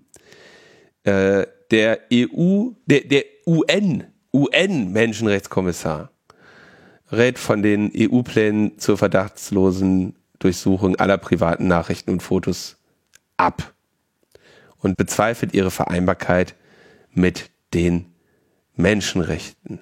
Das ist also das Büro des Kommissars für Menschenrechte OHCHR, der sagt, bei einer allgemeinen Durchsuchung der Kommunikation lassen sich häufige Fehlalarme nicht vermeiden. Recht hat der gute Mann. Selbst wenn die Trefferquote hoch ist, so dass zahlreiche unschuldige Personen davon betroffen sind. In Anbetracht dessen dürfte die wahllose Überwachung die freie Meinungsäußerung und die Versammlungsfreiheit erheblich einschränken, sodass die Menschen die Art und Weise ihrer Kommunikation und Interaktion mit anderen einschränken und zur Selbstzensur greifen. Hat er recht? Wird auf den jemand hören? Nein, er ist ja nur der hohe Kommissar für Menschenrechte der UN. Der, auf, was soll man auf so jemanden hören? Deswegen hat der Bundesrat sich geäußert, den interessiert ja auch keiner. Äh, und die sagen, dass die gesamte internetbasierte Kommunikation überwacht werden müsste von den äh, bei einer Aufdeckungsanordnung und dabei gegebenenfalls auch Kenntnisse von Inhalten erhalten werden, die dem höchstpersönlichen Lebensbereich zuzuordnen sind. Korrekt. Enthalten sein könne zudem Kommunikation mit besonders geschützten Gesprächspartnern sowie Berufsgeheimnisträgerinnen wie Anwältinnen, Ärztinnen, Journalistinnen und Parlamentarierinnen. Das ist sehr elegant, das da nochmal reinzubringen, weil das, was der Bundesrat sagt, liest ja eigentlich dann nur der Bundestag. Und wenn man dann nochmal die Parlamentarierinnen sagt, ey Leute, das geht auch uns was an hier, ne? Äh, der, Bundes, der Bundesrat bittet äh, die Bundesregierung daher, sich bei den Details der Ausgestaltung der Verordnung dafür einzusetzen, dass deren Eingriffe und Nutzen insbesondere für junge Menschen bestmöglich austariert werden. Außerdem, und das finde ich sehr viel wichtiger, soll mal dafür gesorgt werden, dass zur Bekämpfung von sexuellem Missbrauch effektive und zielgerichtete Maßnahmen geschaffen werden und zugleich das Recht auf Vertraulichkeit der privaten Kommunikation äh, auch beibehalten wird ja, das ist richtig. Ähm, wir haben jetzt alle, ne, wir haben vom Kinderschutzbund über den äh, Hohen Kommissar für Menschenrechte an, äh, der heißt Türk. Das ist aber nicht, das ist aber nicht Andreas Türk, ne? Ich hoffe nicht. wenn, wenn, wenn nicht, wäre es mir auch egal. Vielleicht würden sie auf den hören, den kennen die wahrscheinlich wenigstens. Naja, und dann, ähm, es, es haben jetzt alle gesagt, ne? Es kann auch nachher keiner mehr sagen, das wussten wir nicht. Das finde ich ja das, das finde ich ja das, das, das Oberspannende. Haben jetzt alle gesagt, jetzt müssen wir noch demonstrieren und dagegen äh, gegen äh, Widerspruch einlegen und denen das alles noch hundertmal sagen und das interessiert die einfach nicht. Yes. Das ist, das ist das Faszinierende. Ja, Widerstand ist ja immer. Ja, Widerstand musst du 20 Jahre lang leisten. Und wenn du dann vom, vom fünften höchsten Gericht Recht bekommen hast, dann sagen die, ja, wir werden das Urteil, wir, wir, wir verstehen das Urteil als Arbeitsauftrag äh, und machen weiter. Genau, wir haben unsere Widersprechanlage eingeschaltet. Dann haben wir ähm, Pegasus-Untersuchungsausschuss, läuft auch super. Ja, die Kommission wird eingeladen und sagt, hör mal Leute, wir haben ja den Untersuchungsausschuss, weil von euch Leute gehackt wurden. Dann sagen die, ja, wir wollen aber nicht sagen, wer. Okay. Dann äh, ist die, äh, der Pegasus-Untersuchungsausschuss äh, nach Warschau gereist, um sich da mal äh, mit, mit, den, mit der polnischen Regierung auseinanderzusetzen. Und da hat die polnische Regierung hat sich geweigert, die Mitglieder des äh, EU-Pegasus-Untersuchungsausschusses zu treffen. Ja, die hätten gerne äh, paar Akteurinnen befragt, äh, wollten mit lokalen Politikerinnen und Vertreterinnen des obersten Gerichtshofes und Betroffenen der Spionage reden. Die polnische Regierung sagt, nee, brauchen wir nicht. Auch geil. Dann äh, wurde äh, Uber gehackt von irgendeinem Teenager, der, äh, der Zugriff auf alle Systeme hatte und Uber musste, musste den Laden ausschalten dann. Und offensichtlich ist der Zugriff gelungen über, äh, also er hat irgendwie durch Social Engineering einen Mitarbeiter davon überzeugen können, ihm doch sein Passwort zu geben. So, und er hat funktioniert. Das war jetzt. Hätt, ja, Ende der Geschichte. so, keine Zwei-Faktor-Authentifizierung für kritische Mitarbeiterzugänge. Ha, ja, hast du nicht anders verdient, Uber, ne? Also, ich meine, Uber ist eh äh, problematisch. Sehr problematisch. Aber ja, sagen wir, ist halt offenbar irgendein Teenager, der sich jetzt damit brüstet und sich für den größten Hacker hält. Ähm, gewissermaßen muss man hier einfach sagen, also das, das, also sowas immer zweiseitig betrachten. Dass es, dass es einem irgendeinem Teenager gelingt, einen Mitarbeiter darüber, davon zu überzeugen, dass er das Passwort bekommt, da ist zu kritisieren, tatsächlich die IT-Security Policy von Uber, dass man sich offenbar als Mitarbeiter dort einloggen kann mit nur einem Passwort und ohne zweiten Faktor, wenn ich das jetzt so lese. Ne? Dass das dann ein 18-Jähriger schafft, äh, spricht nicht unbedingt für den 18-Jährigen, sondern gegen Uber. Ja? Zumal ja auch 18 Jahre mittlerweile. Ich meine, das ist natürlich für Journalisten, wenn er jetzt 32 gewesen wäre, steht es wahrscheinlich noch nicht mal drin, wie alt er ist. So, 18 wird so allgemein als noch besonders jung angesehen, aber ich glaube, heutzutage muss man so ab 12 vielleicht die Ohren aufmachen. 18, das ist ja, ja schon Senior. ja, vor allem, vor allem, der hatte, der ist ja dann offensichtlich durch einen Stimmbruch und dann kann er auch am Telefon den davon überzeugen, äh, ihm das Passwort zu geben. Ja, also, genau, Zwölfjähriger wäre wär beeindruckender gewesen. naja. Ähm, habe ich aber nur ein bisschen als Einleitung genommen für diese Twitter-Diskussion. Der Matsch hatte da jetzt nochmal seinen, äh, hat er jetzt seinen Vortrag gehalten vom Parlament, äh, weil es da ja eine Untersuchung zu gab. Und ja, ich habe mich ja ein bisschen gewundert, warum er damit an die Öffentlichkeit geht. Kannst du noch mal kurz den Kontext noch mal aufmachen? Ja, bin also, ich ja also, gerade dabei. Mm, ja. Das ist derjenige, der sich, äh, der quasi gesagt, der IT-Sicherheitschef bei Twitter war und sich dann da unter unklaren Bedingungen gegangen ist. Also der wurde gefeuert und äh, sich dann jetzt an die Öffentlichkeit gewendet hat, ein paar Monate später oder ein Jahr später und sagte, hier, die Zustände, die ich da vorgefunden habe, sind nicht tolerabel. Ja? Und hat dann jetzt also relativ viele Dinge gesagt, die also tatsächlich auf schlechte IT-Sicherheit bei Twitter hinweisen, insbesondere auch, was da Leute für Zugänge und Zugriffe alles hatten. Erzählte dann, er hätte äh, äh, in der Woche, in der er von Twitter gefeuert wurde, hätte er erfahren, dass ein Agent des chinesischen Ministeriums für Staatssicherheit bei Twitter auf der Gehaltsliste gestanden habe. Ja, weiß nicht, was danach jetzt, äh, er könnte also nicht sagen, ob der immer noch dort arbeitet. Ja.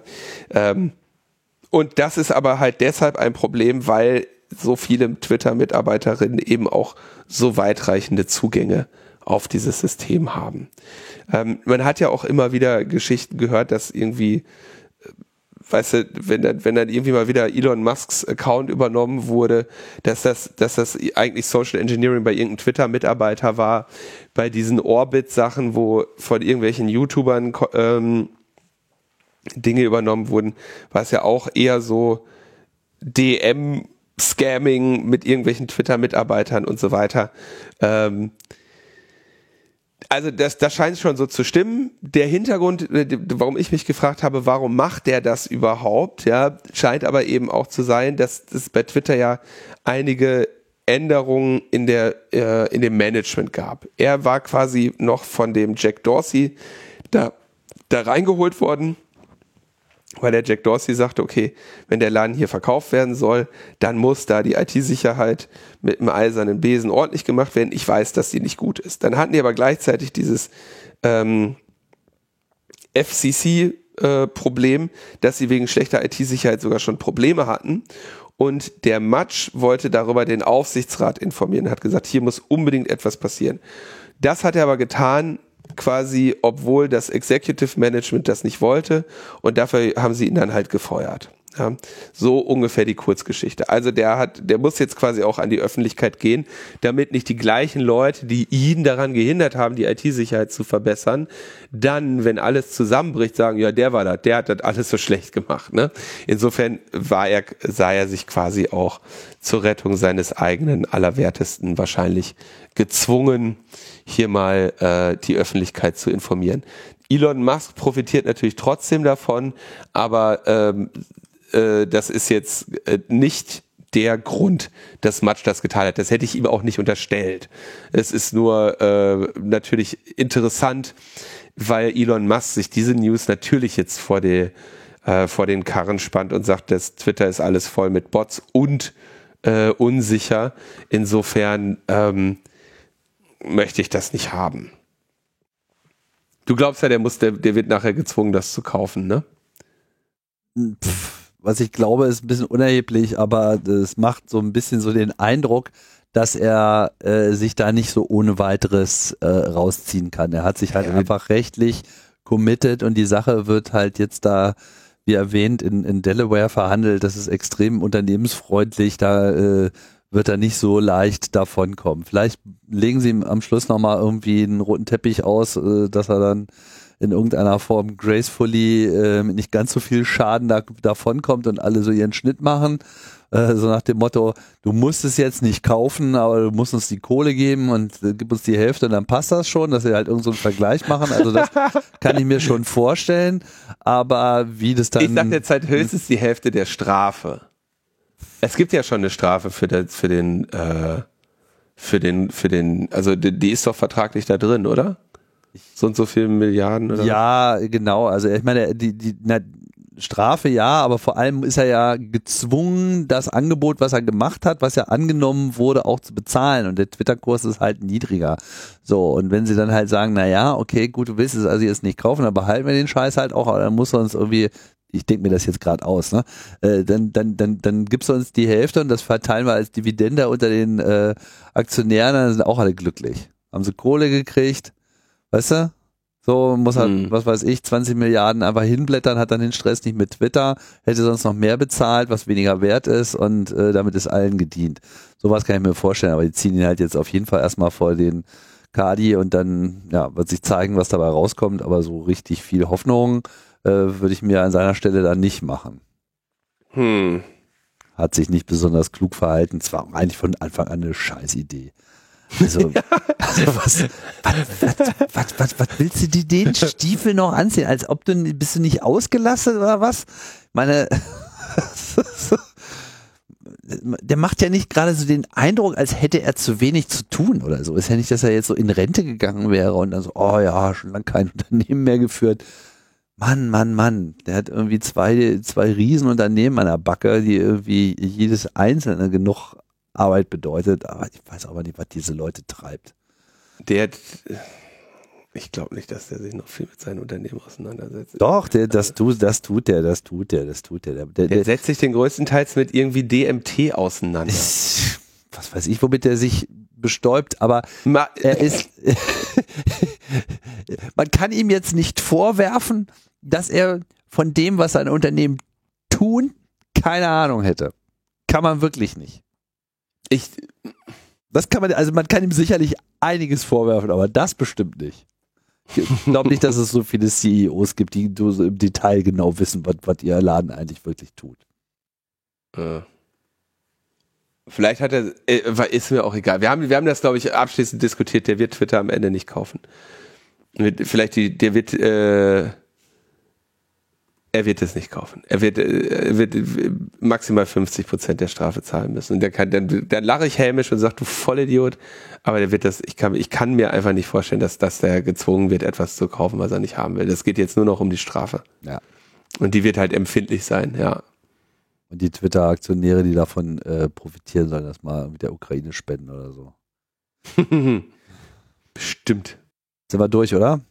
Ich glaube, wir sind durch. Und äh, ja, nächste Woche gibt's wieder E-Rezept. es ist also wirklich, Tim, als diese Vorratsdatenspeicherungskram kam, ja, echt. Dachtest du ja, geht schon wieder erst von vorne los. Ja, du, du denkst halt da irgendwann, also das ist ja auch noch, weiß ich, wie viele Urteile ich dazu jetzt schon verlesen habe. Ne? Und es zeigt halt aber auch, ne, das sollte ja allen auch eine ähm, ja, Mut machen, ne? wenn man, wenn man lange genug an einem Thema dranbleibt, dass, dass man dann doch noch irgendwie gegen mehrere Urteile, also so ein Verfassungsgerichtsurteil ist echt nicht das Ende aller Tage. Tja, wir sollten mal Phil Connors fragen, wie man da rauskommen kann. Ja, so ist es. Alles klar. Das war's für heute. Das war's. Und dann hören wir uns nächste Woche wieder. Ciao, ciao. Bis bald.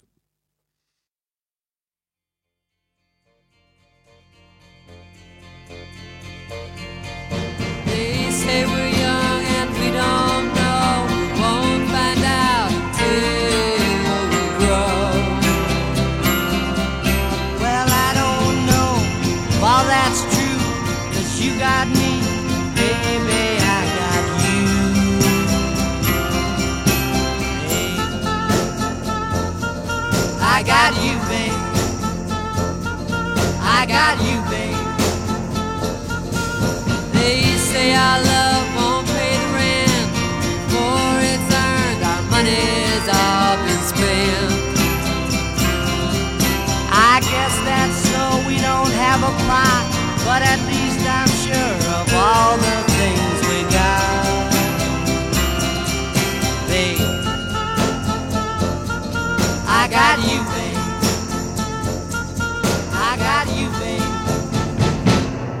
I got flowers in the spring. I got you to wear my